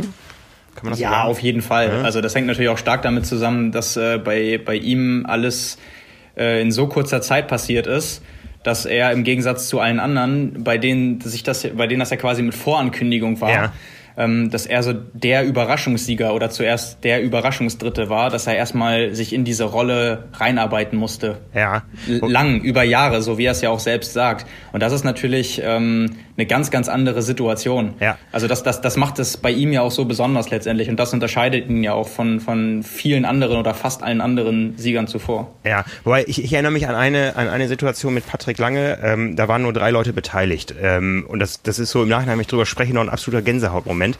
Das war, als Patrick Lange ähm, sich aufmachte ähm, zu seinem zweiten Hawaii-Sieg. Es war noch einer vor ihm und äh, wir sind irgendwie mit dem Motorrad an ihm äh, dran gewesen, ja, und es waren also nur Patrick, mein Motorradfahrer Dave, äh, der kein Deutsch spricht und ich dabei und Patrick Lange, der blickte nur nach vorne eiskalt und wiederholte mantramäßig, den hole ich mir, den hole ich mir, den hole ich mir, den hole ich mir. Ne? Also da war auch ein Push da. Ne? Also vielleicht. Ja, natürlich. Ey, ne? also sonst kannst du ja auch, sonst kannst du ja auch nicht Hawaii gewinnen. Ja, ja. Also das ja, ist ja. ja auch, das ist ja auch ein Unterschied zwischen irgendwie der ähm, dem Charakter, vielleicht auch grundsätzlich, auch wenn das Rennen dann vielleicht mal vorbei ist, so von der Art her, und äh, den den Wettkämpfern, die ja letztendlich alle ihre Rituale haben, vorm Rennen, im Rennen, nach dem Rennen. Und die brauchst du ja definitiv. Ja, also ja. sonst wirst, wirst du nicht nur Hawaii-Sieger, sondern auch gar nicht erfolgreich, gerade, ja. gerade dann nicht im Sport. Ich meine, das sind ja auch alles Sachen, die jeder, der wahrscheinlich, oder fast jeder, der Triathlon macht, für sich selbst auch ja, ja, ja. Und, und, durchsetzt. Ganz egal, wie erfolgreich man jetzt ist ja. oder wie fit oder so. Ja. Ich erinnere mich ähm, gerade, es, es war beim ersten Hawaii-Sieg, es war nämlich Sanders vor ihm und es war auf dem Rückweg Energy Lab. Äh, äh, äh, auf dem Rückweg vom Energy Lab schon auf dem Highway wieder und da war diese Situation, den hole ich mir, den hole ich mir. Ne? Genau. Krass, das habe ich noch nie gehört. Ja, ja, ja. Also ja, ich, ich kann's, ich, ich muss es gerade ordnen. Es war das Jahr vorher, da war er Dritter als als schnellster Läufer und ähm, und und da war er wirklich dann dran auf äh, sich den Sieg zu holen und er war so fixiert darauf, den den Sanders, den er schon gesehen hat, sich zu holen und äh, ähm, ja, da, da, da war der Push da ähm, haben wir danach noch einmal erlebt, im letzten Jahr halt nicht, ja. Also ähm, wenn der Push da war, dann ist er vielleicht beim einen konsequenter als beim, beim anderen. Ja, ja ne? also jeder hat so seine. Ja, vielleicht, vielleicht, äh, vielleicht ist auch das, was äh, Patrick dann sonst außerhalb vom Rennen auf der Ebene nicht nach außen zeigt oder vielleicht auch nicht so ist, weiß ich ja auch nicht, weiß ja auch nicht, wie es ist, wenn das, wenn abseits davon äh, der Mensch Patrick Lange äh, irgendwo agiert. Aber vielleicht hat das immer vorher Fares aufgefangen. Ja, ja, ja, gut möglich. Der ja. war dann, der war dann der Pol oder hat ihm vielleicht dann auch dementsprechend motiviert oder die Einflüsse gegeben oder immer dann, wenn es mal äh, Zweifel gab, dass er mit seiner Art dann gesagt hat, ey, jetzt, jetzt stell dich hier nicht so an, so und dann keine Ahnung, kann, kann, ja auch sein, wird ja passen. Ja, also ne? vielleicht war das auch die Kombination aus beidem. Ja, ne, es, es, es gibt ja auch die Typen, da, da ist das zwischen Alltag und Wettkampfmodus komplett unterschiedlich. Ne? Ich glaube, wenn, wenn uns beiden, ich glaube, da schätze ich dich so von der Auswirkung ähnlich ein wie mich, wenn, wenn uns beiden jemand im Alltag begegnen würde beim Einkaufen oder so, ähm, ich glaube, es, der nicht wüsste, was wir tun, äh, sportlich, ich glaube, da würde uns niemand diesen Push so zutrauen, den wir beide im Wettkampf entwickeln können, oder? Das glaube ich auch nicht. Ich würde auch von mir behaupten, so bei Wettkämpfen bin ich voll ein anderer Mensch. ja, ich auch. Ich auch. Ich erinnere mich an eine Situation, ähm, Duathlon auf Mallorca im Trainingslager äh, in den 90ern. Ähm, es gab schon Polar-Pulsmessgeräte, aber die Gurte waren noch nicht kodiert. Und äh, wir standen alle am Start für diesen Duathlon und irgendwann fragte wer, Sag mal, wer von euch hat ja eigentlich so einen hohen Puls? das war ich. ich. ich. wusste, was ich für, vor dem Wettkampf für einen Puls habe. Ich, ich, beim Duathlon stand ich mit Puls 150 an der Startlinie. Vorm Start. Puh. Ne? Also, ähm, und äh, ich, ich glaube, da hatte ich auch Blut oder laufende Augen ja, und war einfach heiß darauf loszulegen. ne, ähm, heute wäre es vielleicht auch anders. Ja, ja es, es, es kommt natürlich auch extrem drauf an, was für ein Wettkampf das ist und äh, was für eine Bedeutung das für dich hat und so. Also da gibt's ja auch schon noch Unterschiede. Also äh, beim, du, du warst ja auf Hawaii am Start, das wird dir sicherlich ähm, deutlich mehr bedeutet haben und da warst du bestimmt auch in einem ganz anderen Modus als beim 10 Kilometer Straßenlauf um die Ecke mit 150 Teilnehmern. Jo. Also das, äh, das ist ja auch logisch, aber klar, irgendwie diese Fokussierung und den Willen und den Biss, den, den brauchst du natürlich auch, aber ich würde halt eben auch behaupten, wenn man ihn nicht in irgendeiner Weise hätte, dann macht man diese Sportart nicht. Ja, ja. Aber was ich jetzt, was ich jetzt meinte äh, mit wer kommt noch, äh, bevor wir über Patrick gesprochen haben, wer kommt als nächstes, von dem wir jetzt schon wissen, dass er den Push hat? Ist es ein Frederik Funk? Ja, wir machen einen kurzen Break für den Präsenter dieser Ausgabe. Dieser Podcast wird euch präsentiert von Corex, der Hamburger Marke für dynamische Einlegesohlen. Die Corex Einlegesohlen machen euch durch eine bessere Kraftübertragung beim Radfahren und Laufen schneller und können vor allem vor Verletzungen schützen. Die dynamischen Insoles sind von Sportwissenschaftlern und Biomechanikern ganz speziell für das Laufen und Radfahren entwickelt worden. Es gibt für jeden Fuß, also egal ob es Spreizfuß, Hohlfuß oder Normalfuß, das perfekte unterstützende Modell. Was passiert, wenn du die Korreksohle im Schuh hast? Du hast im Gegensatz zum Schuh ohne die Sohle eine komplett verbesserte Passform und einen besseren Kraftschluss. Der Schuh saugt sich dann quasi richtig an deinen Fuß an. Und dann passt jeder Schuh auf einmal richtig gut. Das Ganze wirkt dynamisch, das soll heißen, dass die Sohle mit dem Fuß arbeitet und ihn aktiviert. Und wenn ich eben über die Sportwissenschaftler und Biomechaniker gesprochen habe, dann handelt es sich dabei um das Team von Björn Gustafsson.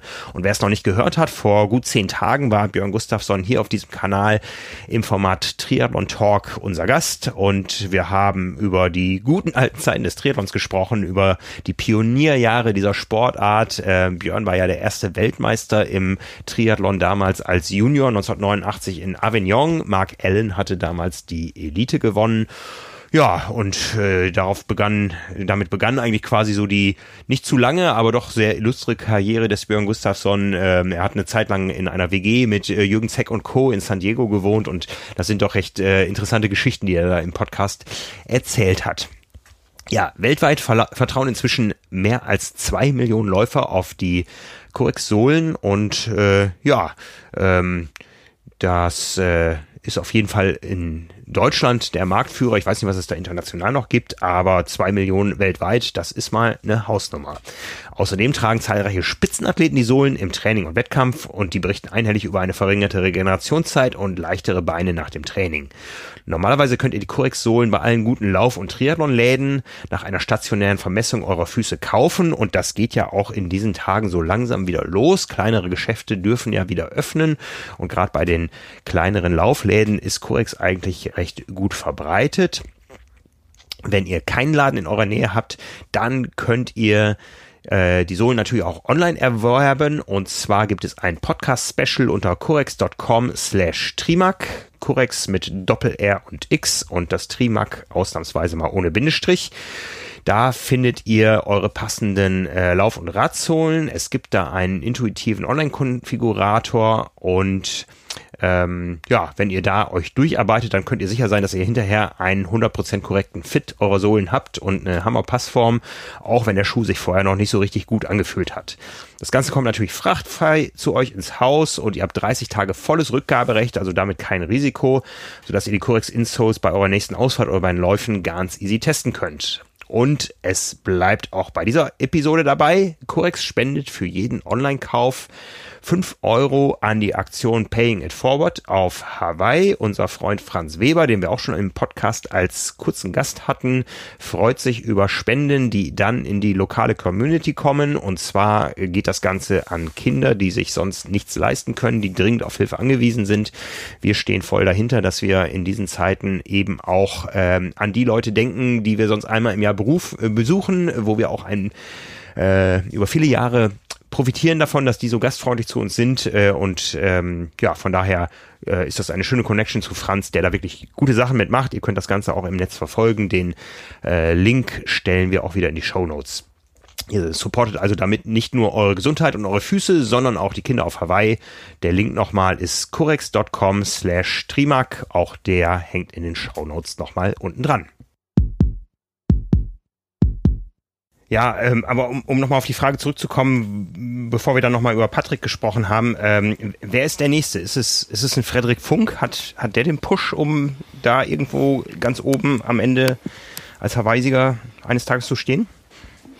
Ja, ich glaube, also grundsätzlich würde ich gar nicht ähm, so eine große Unterscheidung machen, weil ich glaube, jeden, den wir jetzt da ähm, in den Kreis mit reinnehmen, der hat einfach schon gezeigt, äh, dass er die Voraussetzungen und die Einstellung jetzt irgendwie mental oder auch äh, charakterlich da, da hat, ähm, um das eines Tages gewinnen zu können. Also ich glaube, das, das ist vielleicht letztendlich, wobei ich, ich, ich bin mir da nicht sicher. Ich weiß nicht, wie da im Wettkampf die jeweiligen Athleten damit umgehen und was da ähm, mental passiert, das ist natürlich mit der entscheidendste Faktor dann. Das ist schwer von außen zu beurteilen, aber so nüchtern betrachtet, bei, bei Frederik Funk, gerade in dem Alter, jetzt 23, glaube ich, ähm, also mit dem, mit der Leistungsfähigkeit, die er jetzt schon hat und dem Potenzial, was er wahrscheinlich für die Langdistanz dann auch noch mitbringt, wenn man so sich anschaut, was seine Stärken sind, gerade das Radfahren, dass er im, im Laufen auch extrem gut sich sogar noch ohne spezifisches Kurzdistanztraining jetzt entwickelt hat und über den Winter ähm, mit irgendwie relativ wenigen Trainingswochen da 10 Kilometer Bestzeit aufgestellt hat, auch wenn das jetzt nicht unbedingt der beste Indikator äh, dafür ist, nach, nach 180 Kilometer Radfahren schnell einen Marathon zu laufen. Hm. Aber die Grundvoraussetzungen sind, sind halt da. Und so viele Jahre, wie er noch hat, jetzt mit so einem Coach wie Dan Lorang an der Seite, der gezeigt hat, dass er nicht nur die allerbesten von Kurzdistanz auf Langdistanz umpolen kann, sondern dass er einfach grundsätzlich, würde ich mal sagen, von zehn Athleten mindestens neun einfach spürbar besser machen kann. Ähm, dass man da jemanden oder dass Frederik Funk da auch jemanden an der Seite hat, ähm, der da Erfahrung hat, der mit den Athleten umgehen kann, der mit vielen verschiedenen Athleten und Athletentypen auch schon gearbeitet hat und dass das natürlich so die besten Voraussetzungen sind, die du haben kannst. Also das ähm, ist natürlich vielversprechend, aber ist auch natürlich nur jetzt auf dem Papier. Und äh, wir wissen ja, es ist in, in echt ein, ein bisschen schwieriger. Wohl wahr, sonst wären wir alle Hawaii-Sieger oder Bundestrainer. Ja, richtig. genau. Ja. Ja, spannendes Thema. War eigentlich gar nicht so geplant, dass wir so in die Geschichte der deutschen Hawaii-Sieger einsteigen, der bestehenden und zukünftigen. ja, es, jetzt, jetzt erhöhen wir aber ganz schön den Druck. Ich bin mir ziemlich sicher, dass er das hört. nee, aber es ist ja eine spannende Hypothese. Also wir wissen ja auch, jemand, der das ja auch, auch in den letzten Jahren immer wieder gesagt hat vor großen und wichtigen Rennen, ist ja auch Jan Frodeno. Ähm, die, die Leistungsfähigkeit bei den Top-Leuten ist einfach auch auf einem ähnlichen Niveau. Und gerade bei einer Langdistanz spielt da so die mentale Komponente, die Einstellung, vielleicht auch vorher oder im Rennen psychologische Kriegsführung ähm, eine, eine große Rolle und kann das Rennen letztendlich auch entscheiden. Also je abgebrühter du da vielleicht bist, ähm, dann könntest du damit recht haben. Ja. Vielleicht ist das auch einfach ein, ein Attribut, äh, was sich dann doppelt und dreifach in dem Fall auszahlt. Ja. Ich glaube, bei, bei Anne Haug, um, um das wirklich jetzt komplett zu machen, das Thema der deutschen Hawaii-Sieger, da ist es fast eher so die Liebe zum Sport, die sie dahin gebracht hat. Weil die ist ja auch so eine, so eine Liebe irgendwie, so eine vorsichtige, die auch so zufrieden ist mit sich irgendwie. Ähm, ich glaube, wenn du Ja, aber das, aber das ist doch, das ist doch eigentlich ganz witzig. Jetzt ohne, ohne das zu werten und ohne, dass uns jemand falsch versteht, aber das sind sie doch eigentlich alle bei den Frauen. Ja, ja. Ich meine, schau dir doch mal die, die Pressekonferenzen an auf Hawaii. Da ist man, oh, du warst so gut heute. Nein, du warst gut. Und wie du geschwommen bist. Ja, wie du Rad gefahren bist. Da ist es doch so, da wird das sofort weitergegeben. Das ist so ein, ein ganz anderer Umgang. Also, da, ich, ich, ich, ich weiß nicht, ob sie da so, äh, so aus der Reihe fällt im Vergleich zu, zu anderen. Das glaube ich fast nicht. Ja. Ah, wir können schon stolz sein auf die deutsche Triathlon-Geschichte. Ne? Also wir haben, wir haben viel erlebt und freuen uns auf das, was wir auch bald wieder erleben werden. Ja. Ne? Ja. Ich hatte noch ein, um jetzt mal ein ganz anderes Thema anzuschneiden, ein, ein, ein äh, ganz seltsames Erlebnis äh, letzte Woche.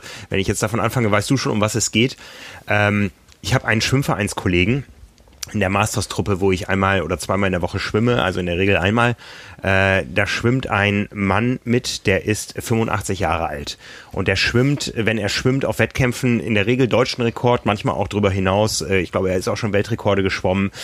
Ähm, ist mh, mm, äh, von der Statur her ähm, ein, ein, äh, also sieht ein bisschen anders aus als die jugendlichen Schwimmer, die da mitschwimmen, ja, also mit so einem V-förmigen Körper. Bei ihm ist es eher so, ähm, ja, ähm, ein bisschen stämmiger ist er, ne? ähm, muss man aber auch sein, wo wir wieder bei Athletentypen sind. Der schwimmt auch mit seinen 85 Jahren noch äh, 200 Meter Delfin, äh, was dann in der Regel mit deutschem Rekord endet. Ähm, oder auch mal 3000 Meter im Freiwasser bei einer FINA-Weltmeisterschaft äh, im, im Masters-Bereich, wie die Age-Gruppe da ja heißen. Und äh, ja, ist so ein ganz ruhiger Typ, ja, also ganz anders als die, über die wir jetzt eben schon gesprochen haben. Immer sehr bescheiden, immer, immer freundlich, ähm, äh, ist auch immer darum bemüht, dass man gar nicht so viel Aufhebens um seine Person macht. Also wenn man jetzt irgendwie, wir haben auch schon mal angefragt von der Zeitschrift Swim, ähm, wollten irgendwie ein Porträt von ihm machen, da sagt er, nee, nimm mal lieber den oder den, der ist ja irgendwie doch noch sportlicher als ich oder so. Also ganz bescheiden. Und äh, ein anderes Thema, was uns beschäftigt hat, auch im Büro neulich, ist, wo bekommen wir Sterilium her? Ja, also irgendwie hatten wir alle das Gefühl, wir müssen unsere Hände desinfizieren und ähm, irgendwie in keinem Laden gab es mehr dieses Sterilium. Jeder kannte Sterilium und es war irgendwie das kostbarste Gut, was man sich vorstellen konnte, neben Klopapier. Ähm, es gab kein Sterilium mehr. Und jeder kennt das irgendwie aus Arztpraxen, aus, aus Krankenhäusern. Überall hängen diese Spender an der Wand. Sterilium. Ja, äh, sind jetzt erstmal zwei völlig verschiedene Gebiete. Und dann schlage ich hier unsere Dorfzeitung auf, letzte Woche und lese, der Erfinder von Sterilium ist mein Schwimmvereinskollege Peter. Peter Kalmar. Ja, also ähm, ich wusste wohl, dass der Mediziner ist und mir war auch nicht ganz fremd, dass der ähm, ähm, Kardiologe war oder Herzchirurg sogar. Was ich nicht wusste, war, dass er auch Professor ist. Also wie gesagt, ist ein ganz bescheidener, äh, ganz lieber Kerl. Und ich wusste auch nicht, dass er Chefarzt im, im Uniklinikum Eppendorf hier war. Und vor vielen, vielen Jahren, äh, und zwar vor 55 Jahren, hatte er halt das Problem, er hat Menschen am Herzen operiert und das ging äh, oft gut und manchmal ging es aber auch schief, weil die nachher ähm, Wundinfekte hatten, weil einfach die Wunden nicht äh, steril behandelt werden konnten. Und dann hat er Sterilium erfunden. Das ist krass. Äh, äh, das war für mich so ein, ich habe den ganzen Abend nur noch gegrinst und auf unseren Peter sind wir echt alle richtig stolz und in dem Moment waren wir alle noch stolzer. Ich habe auch dann äh, unser, unseren Büro-Peter, unseren Kollegen Peter Jakob, der die, die Swim-Berichterstattung macht, äh, größtenteils, äh, den habe ich auch gesagt, jetzt, jetzt komm, jetzt machen wir mal ein Porträt von ihm, ob er das will oder nicht. Der, der alte Peter, äh, haben wir da was gemacht. Ich habe das auch an meine Vereinskollegen weitergeleitet, es waren auch alle ganz stolz und ja, irgendwie äh, eine wunderbare Geschichte, ja. Und ähm, also das Ende der Geschichte, er hat, er hat eben dann äh, diese Erfindung gemacht, hat gesagt, genau das und das brauche ich und hat sich an Chemiker gewandt und die haben daraus ein Geschäft Geschäftsmodell äh, gemacht und äh, Peter Kalmar hat bisher keinen Cent am Sterilium, was er erfunden hat, verdient. Aber Ach, Mann. er ist so ein Typ, ich glaube, das ist ihm dann auch egal. Er hat eine gute Sache getan und ähm, ja, ein, ein großartiger Mensch und wenn ich zwei Vorbilder habe, wie ich mal alt werden möchte, dann ist es mein Opa, der dieses Jahr 99 Jahre alt wird, und Peter Kalmar. Die sind beide so in sich ruhend, mit sich zufrieden, äh, haben beide schlimme Zeiten mitbekommen. Äh, mein Opa im Krieg mit Kriegsgefangenschaft und Verwundung und so. Und äh, Peter, der ist später noch äh, vor den Russen aus äh, Budapest äh, geflüchtet, wo er seine medizinische Laufbahn begonnen hatte und dann eben in Deutschland gelandet. Ähm, die haben schlimme Zeiten mitgemacht und sind aber für sich hundertprozentig zufrieden mit ihrem Leben und ähm, auf solche Leute können wir stolz sein. Ja, voll. Das ist echt, das ist echt eine krasse Geschichte. Ja. Und, und da gehe ich sogar also, noch einen also Schritt weiter. Auch diesen Menschen sind wir es absolut schuldig, dass wir jetzt auf sie aufpassen und aufpassen, dass aus äh, ähm, äh, ja, es gibt ja manchmal so diese Argumente, wir können nicht äh, unsere Wirtschaft äh, für ein paar Menschenleben opfern, aber das sind die Menschen, äh, die uns zu dem gemacht haben, was wir heutzutage sind. Ja, also ja. Äh, und von daher ist es einfach unsere Verantwortung, da ähm, auf diese Menschen aufzupassen, denen wir echt viel, viel, viel, viel zu verdanken haben. Ja, ja sehr schön gesagt. Ich äh, komme dann allerspätestens in ein paar Jahrzehnten darauf zurück, wenn ich von dir verlange, dass du mit 85 auch noch ein paar Masters äh, deutsche Rekorde schwimmst. Im Schwimmen wird, wird das nicht passieren, glaube ich. Ja, also, ähm, nee.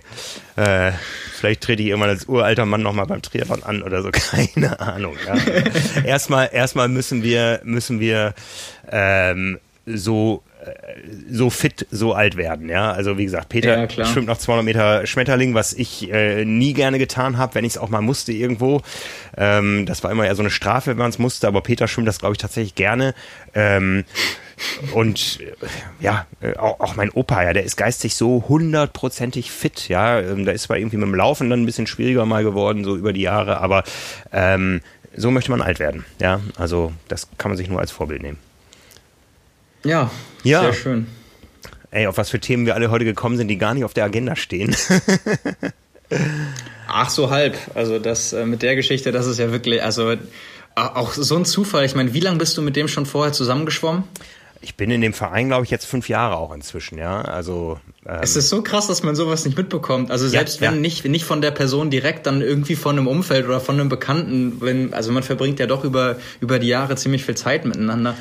Und äh, das finde ich schon echt verblüffend. Ja, also, also für, für uns alle war er immer der ruhige Schwimmer, der irgendwie Arzt mal war. Ne? Ich habe mit ihm, bin mit ihm mal etwas intensiver ins Gespräch gekommen. Ich bin ja auch eine FINA Masters WM mitgeschwommen. Das ist ja seit äh, einiger Zeit so, dass äh, die großen Schwimmmeisterschaften ähm, äh, als Großevent gefeiert werden mit Elite und Masters und 2015 äh, war die Masters WM und die Elite WM eben in Kasan im, im Fußballstadion.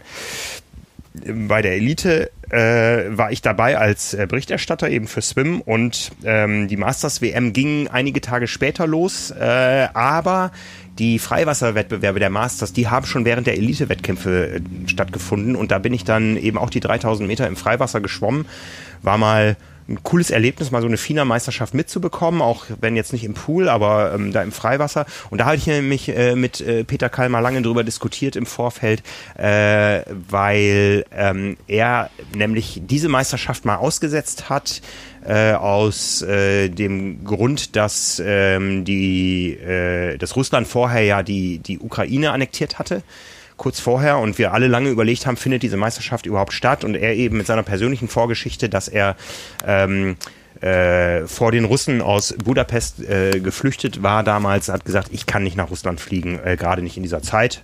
Ja, da war er dann auch sehr konsequent und da waren wir so ein bisschen mehr im Kontakt damals und dann haben wir im letzten Jahr tatsächlich im Schwimmverein unsere Geburtstage zusammen gefeiert. Äh, das wird bei uns nur gefeiert, wenn es runde Geburtstage sind, also in Fünfer-Schritten.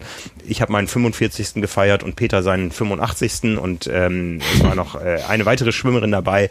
So haben wir zu dritt einen ausgegeben und äh, ein bisschen geplaudert und ansonsten ähm, ja, hat man so kleinere Plaudereien natürlich, aber was da wirklich dahinter steckt, das war mir und ich glaube auch vielen anderen im Verein äh, nicht bewusst und ich glaube, das mit dem Sterilium, das hat tatsächlich keiner gewusst.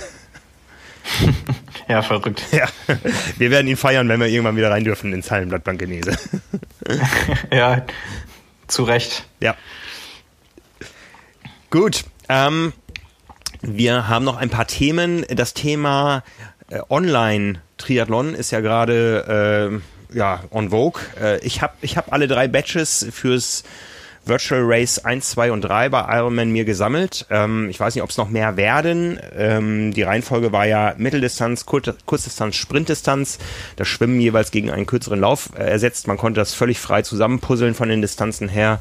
Hatte immer Zeit von Freitagabend bis äh, Sonntagabend.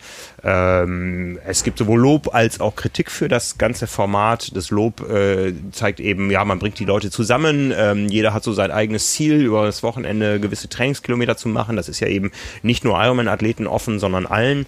Das motiviert so ein bisschen und die große Kritik ist eben, dass da doch dann ähm, äh, teilweise 600 Seiten lange Ergebnislisten erstellt werden, die eigentlich komplett äh, für die Cuts sind, weil es da äh, auch in meinen Altersklassen noch Leute gibt, die die 20 Radkilometer dann mit einem 60er Schnitt fahren.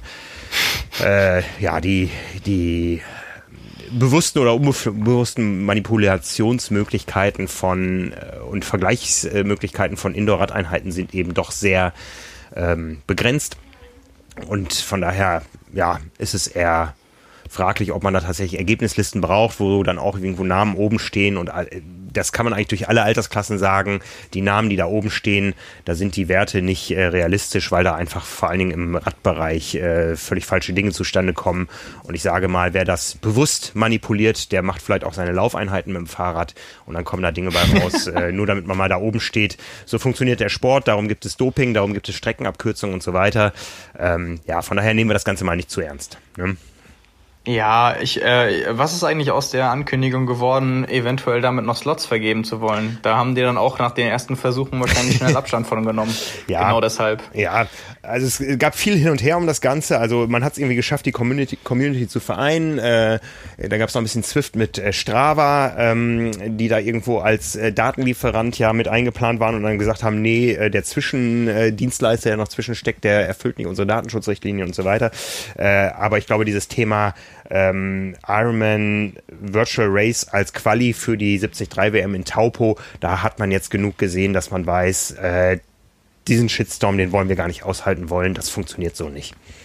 Ja, ja, ist ja auch berechtigt. Ja. Ist natürlich aber auch schwierig, wenn du, wenn du gar keine Form von Auflistung oder Ergebnislisten machst, dann ist es halt einfach nur so wie ein Trainingsplan nur vorgegeben von einem Veranstalter. Ja. Also, ja, jetzt machen wir dieses Wochenende alle für uns selbst irgendwie das und das Rennen. Du hast ja keine, keinen, keine direkte Renndynamik, du hast ja. keine Gegner und gar nichts. Das hat dann ja wirklich keinerlei ähm, Wettkampfcharakter mehr. So hast du vielleicht noch im Hinterkopf, hey, ich laufe die Strecke vielleicht noch ein bisschen schneller, weil meine Gesamtzeit dann letztendlich doch noch besser ist. Wenn du diese mhm. Motivation gar nicht mehr hast, dann ist es ja wirklich nur ein Zusammensetzen aus drei Trainingseinheiten an einem Wochenende. Ja, inzwischen ist es auch so, dass die Einheiten äh, auch eine relativ exakte Länge haben müssen. Also bisher war es so, dass man statt der 100, äh, statt der 90 Kilometer auch 180 hätte fahren können. Und dann wäre man halt mit seiner 180er Zeit auf die 90 Kilometer aufgebucht worden. Ähm, inzwischen darf man dann auch nur eine gewisse längere Strecke fahren. Das heißt,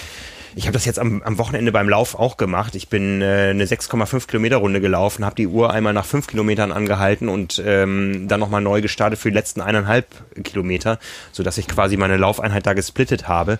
Ähm, also ich muss für mich sagen, ich habe jetzt die Mittel, die Kurz- und die Sprintdistanz mitgemacht. Ähm, die Motivation, jetzt nochmal da weiter einzusteigen, die hat schon extrem nachgelassen. Man hat das alles mal mitgemacht. Es ist jetzt auch für die nächsten Wochen irgendwo nichts Neues da angekündigt. Ich werde das sicher irgendwie weiter verfolgen und beobachten und ist ja auch irgendwo ein Thema zur Berichterstattung oder zur Inspiration. Aber mein, mein, mein eigenes Bedürfnis, da jetzt weiter die Badges zu sammeln, ja, das ist jetzt erstmal befriedigt. ja, klar, ist ja auch irgendwie, wie du schon sagst, nicht, nicht dann nicht mehr viel Neues. Es sei denn, jemand kommt nochmal mit einer anderen Idee um die Ecke, aber klar, das äh, ist ja auch nur, kannst du jetzt auch nicht monatelang machen, jedes Wochenende irgendwie eine, eine, ein virtuelles Rennen oder also. Nee. Wir machen ja unser, unser eigenes Format noch am 24. Mai. Äh, da kommen noch weitere Infos und wie gesagt, weitere Ideen für den Saisonverlauf äh, haben wir auch. Ähm, ansonsten, was gerade interessant ist, jeden Mittwoch kann man Profis beim Rennen beobachten und zwar auf Swift. Das haben wir uns beide angeschaut letzte Woche. Und das war schon ähm, ja, interessant, was auf jeden Fall. Ne? Kurz, kurzweilig und interessant. Ja, genau. Also ich fand es auch ganz unterhaltsam. Es hatte noch so ein paar Kinderkrankheiten. Ähm, aber gut, es ist natürlich auch nichts anderes, wenn man mal objektiv ist, als äh, so ein bisschen Zeitvertreib, ne? Mhm. Und so leicht, leichte Alternative. Da, da kann man ja weder jetzt was Großes gewinnen, noch sonst irgendwie, das ist ja echt nur für die Athleten, dass die so ein bisschen Wettkampffeeling und Wettkampfadrenalin haben, weil sie eben auch gegen die an oder gegen die sonstigen Kontrahenten, auf die sie beim Triathlon äh, getroffen wären, jetzt bei einem virtuellen Radrennen antreten. Und für, für alle Zuschauer, die sich das irgendwie anschauen können, es ist schon schon, irgendwie eine coole Sache, aber ich meine, letztendlich muss es ja auch mal so sagen, da fahren halt Triathleten ein Radrennformat. Also ja. das ist jetzt war jetzt weder Einzelzeitfahren noch mit Schwimmen und Laufen. Das ist halt auch sehr weit weg vom eigentlichen Triathlon. Es ist trotzdem cool. Ich werde mir das auch trotzdem jedes Mal angucken. Also ich, das soll sich jetzt nicht so anhören, dass ich das irgendwie schlecht rede. Aber es ist natürlich äh, nur ein schwacher Trost äh, im Vergleich dazu, dass wir jetzt irgendwie in 73 Oceanside mit einem Lionel Sanders gegen Jan Frodeno vielleicht gehabt hätten oder so. Das ist natürlich nicht, nicht vergleichbar. Aber ähm, natürlich besser, als äh, wenn man jetzt irgendwie gar nichts hätte. Ja, ja. Was, was so ein bisschen schade war, es gibt ja die Möglichkeit bei, bei ähm, Swift Power äh, sonst immer bei den Rennen die Live-Daten zu sehen, also Herzfrequenz, äh, Wattzahl und so weiter. Ähm, die gab es jetzt letzte Woche nicht, deswegen war auch so ein bisschen unklar, wer letztendlich alles ähm, an den Rennen teilgenommen hat, weil ich habe dann zufällig über Social Media nur gesehen, bei den Männern waren es wohl letztendlich 78 äh, Profis, die da waren. Also wirklich ne? äh, vieles, was Rang und Namen hat. Ähm, wusste zum Beispiel vorm Rennen nicht und habe auch beim Rennen nicht gesehen Leute wie Tyler Butterfield, äh, Matt Russell, also wirklich hochklassige Athleten. Ähm, und man konnte es im Nachhinein halt nicht aufrufen. Es gab weder eine vollständige Ergebnisliste noch äh, Live-Daten, die das Ganze vielleicht auch noch ein bisschen äh, spannender machen dann. Ähm, und auf einmal war im Rennen zwischendurch, ich glaube, das war am Frauenrennen, im ersten Rennen war dann die Distanz weg bis zum Ziel und äh, niemand von den Zuschauern wusste irgendwie, wann denn jetzt quasi der Endsprint kommt und alle waren so ein bisschen verloren. Das äh, war irgendwie wahrscheinlich auch ein Bug oder so. Aber ähm, ja, so von der von der Idee her und vom Format, äh, wie du schon sagst, kurzweilig. Das Ganze dauert halbe Stunde bis dreiviertel Stunde. Ähm, große Namen und ähm, ja, viel viel Renndynamik drin ähm, kann man immer gespannt sein, ob irgendwer, weil es geht ja halt um nichts, ob irgendwer auch mal was riskiert oder da irgendwie ähm, was dann da passiert. Finde ich, finde ich ganz cool, ähm, aber ja, mehr als ein Zeitvertreib für die Profis ist es wahrscheinlich trotzdem nicht. Das sehe ich auch so, genau. Aber es ist schon spannend, was so sich in kurzer Zeit alles an Formaten entwickelt hat. Äh, ja, äh, die Corona-Krise ist da. Ironman hat auf einmal es geschafft, ähm, viele tausend Menschen an jedem Wochenende irgendwo zu vereinen. Äh, Swift bietet äh, dann eine Plattform, wo auch sehr, sehr viele Profis sich äh, zu bekennen und da mitfahren. Äh, wir haben unsere eigenen Dinge vor. Also ähm, langweilig wird das irgendwie gerade nicht und es sind viele beteiligt dabei, sich neue Dinge äh, auszudenken. Äh, wie gesagt, auf, auf Ruby bei Ironman kann man demnächst äh, ganz viele Ironman-Radkurse virtuell abfahren, wo man eben die richtige Optik und die äh, vor Augen und die, die äh, Anstiege in den Beinen spürt und so. Also das ist schon, ist schon interessant oder werden wir dann sehen, was, äh, wenn wir das Ganze mal überstanden haben, alles so überbleibt. Ähm, ja, das ist ja immer schon so unser, unser Denken und Reden. Es wird danach nie so sein, wie es vorher war. Und viele Dinge werden sich auch zum, zum Positiven entwickeln. Ähm, wir entdecken viele Dinge neu. Auch, auch wir haben natürlich im, im Rahmen unserer Berichterstattung ganz neue Möglichkeiten auf einmal aufgetan und entdeckt, die uns dann auch in normalen Zeiten zugute tun, äh, zugutekommen. Und von daher, ähm, ja, steckt in jeder Krise auch irgendwo eine Chance. Ähm. Ja, richtig. Also ja, und, und wir werden alle was, an, was anderes, was anderes als das Beste aus aus der gegebenen Situation machen können wir sowieso nicht. Ja, ich werde nächstes Jahr deutlich rumpfstabiler in äh, in, in die Saison gehen und mit einer deutlich besseren Lauftechnik und so. Also ja, so muss halt jeder sich so auch da seine, seine Rosinen äh, rauspicken, die er bisher gar nicht entdeckt hat und mal gucken, was er da aus, aus der ganzen Situation macht. Ja, so, so, so schlimm wie sie ist. Ne?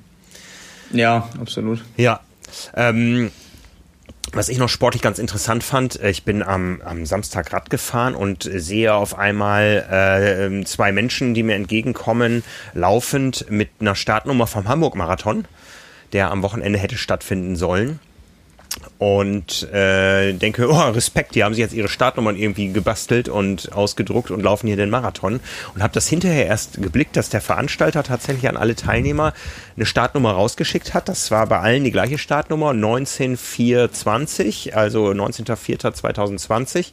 Und mhm. wenn man das Ganze so auf Strava verfolgt hat, sind echt viele Menschen am Wochenende in Hamburg Marathon gelaufen, obwohl der Hamburg-Marathon ausgefallen ist. Und manche sogar auf der Originalstrecke, was man natürlich auch so ein bisschen ähm, ja, mit Vorsicht genießen muss, da im normalen Straßenverkehr auf der Marathonstrecke, aber an einem Sonntagmorgen ist da auch in vielen Ecken einfach nichts los und es gibt ja Radwege und Fußwege und so.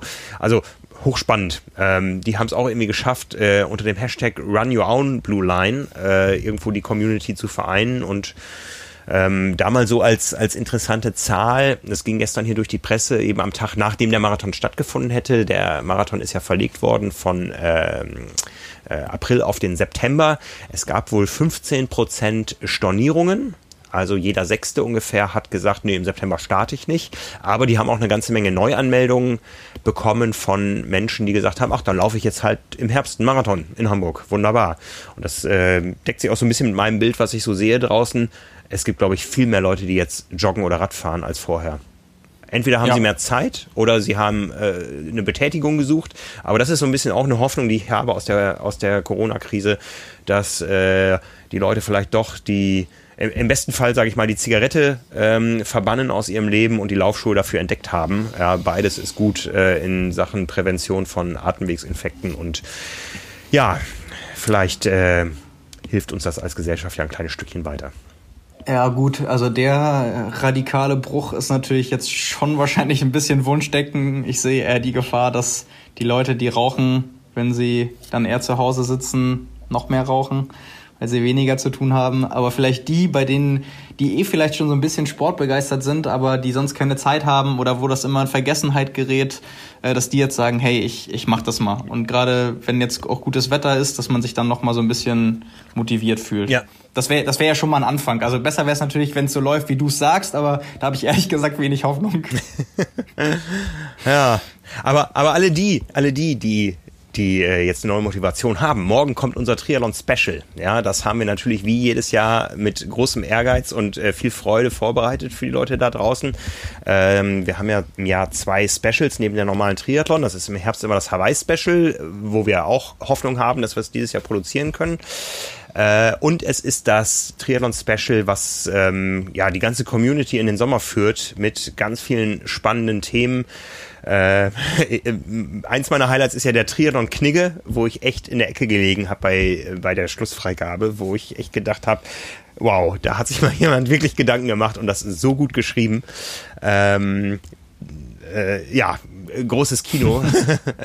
und ansonsten sind da eben viele Themen drin, die, die auch genau eigentlich auf das zutreffen, was wir eben schon besprochen haben. Jetzt hat man vielleicht mehr Zeit, Dinge vorzubereiten, für die es jetzt schon zu spät gewesen wäre.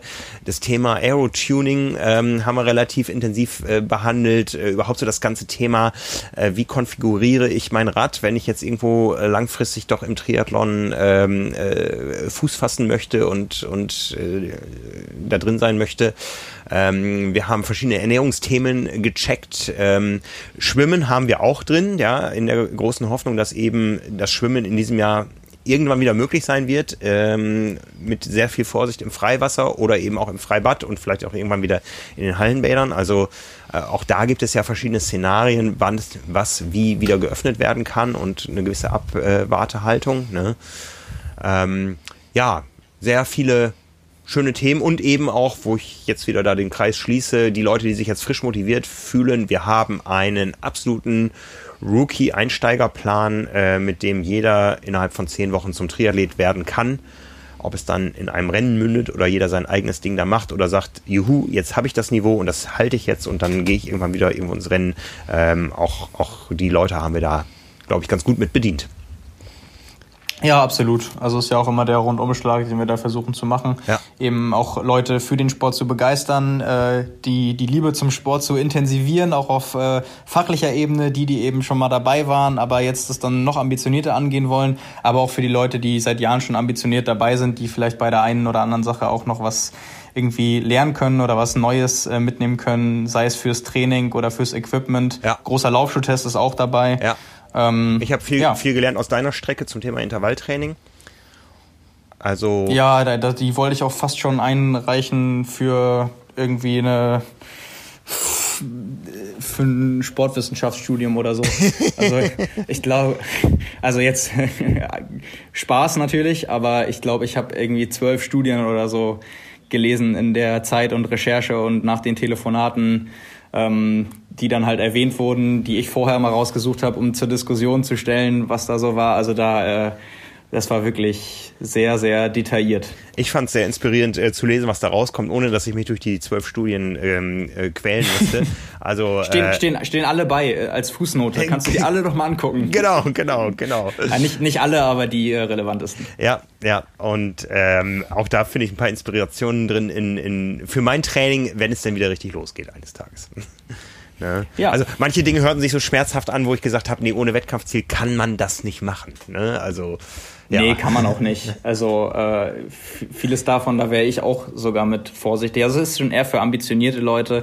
Äh, die Leute, die jetzt seit einem Jahr oder zwei Jahren Triathlon machen, sollten vielleicht nicht disziplinübergreifend äh, fünf hochintensive Intervalleinheiten in der Woche machen oder da die Intervall äh, Distanzen oder Längen äh, miteinander mixen und kombinieren, um da, also das ist schon schon eher was für die ambitioniertere Fraktion. Aber so soll es ja auch sein. Das ist ja die, die Mischung, die wir da haben wollen. Ja, ja.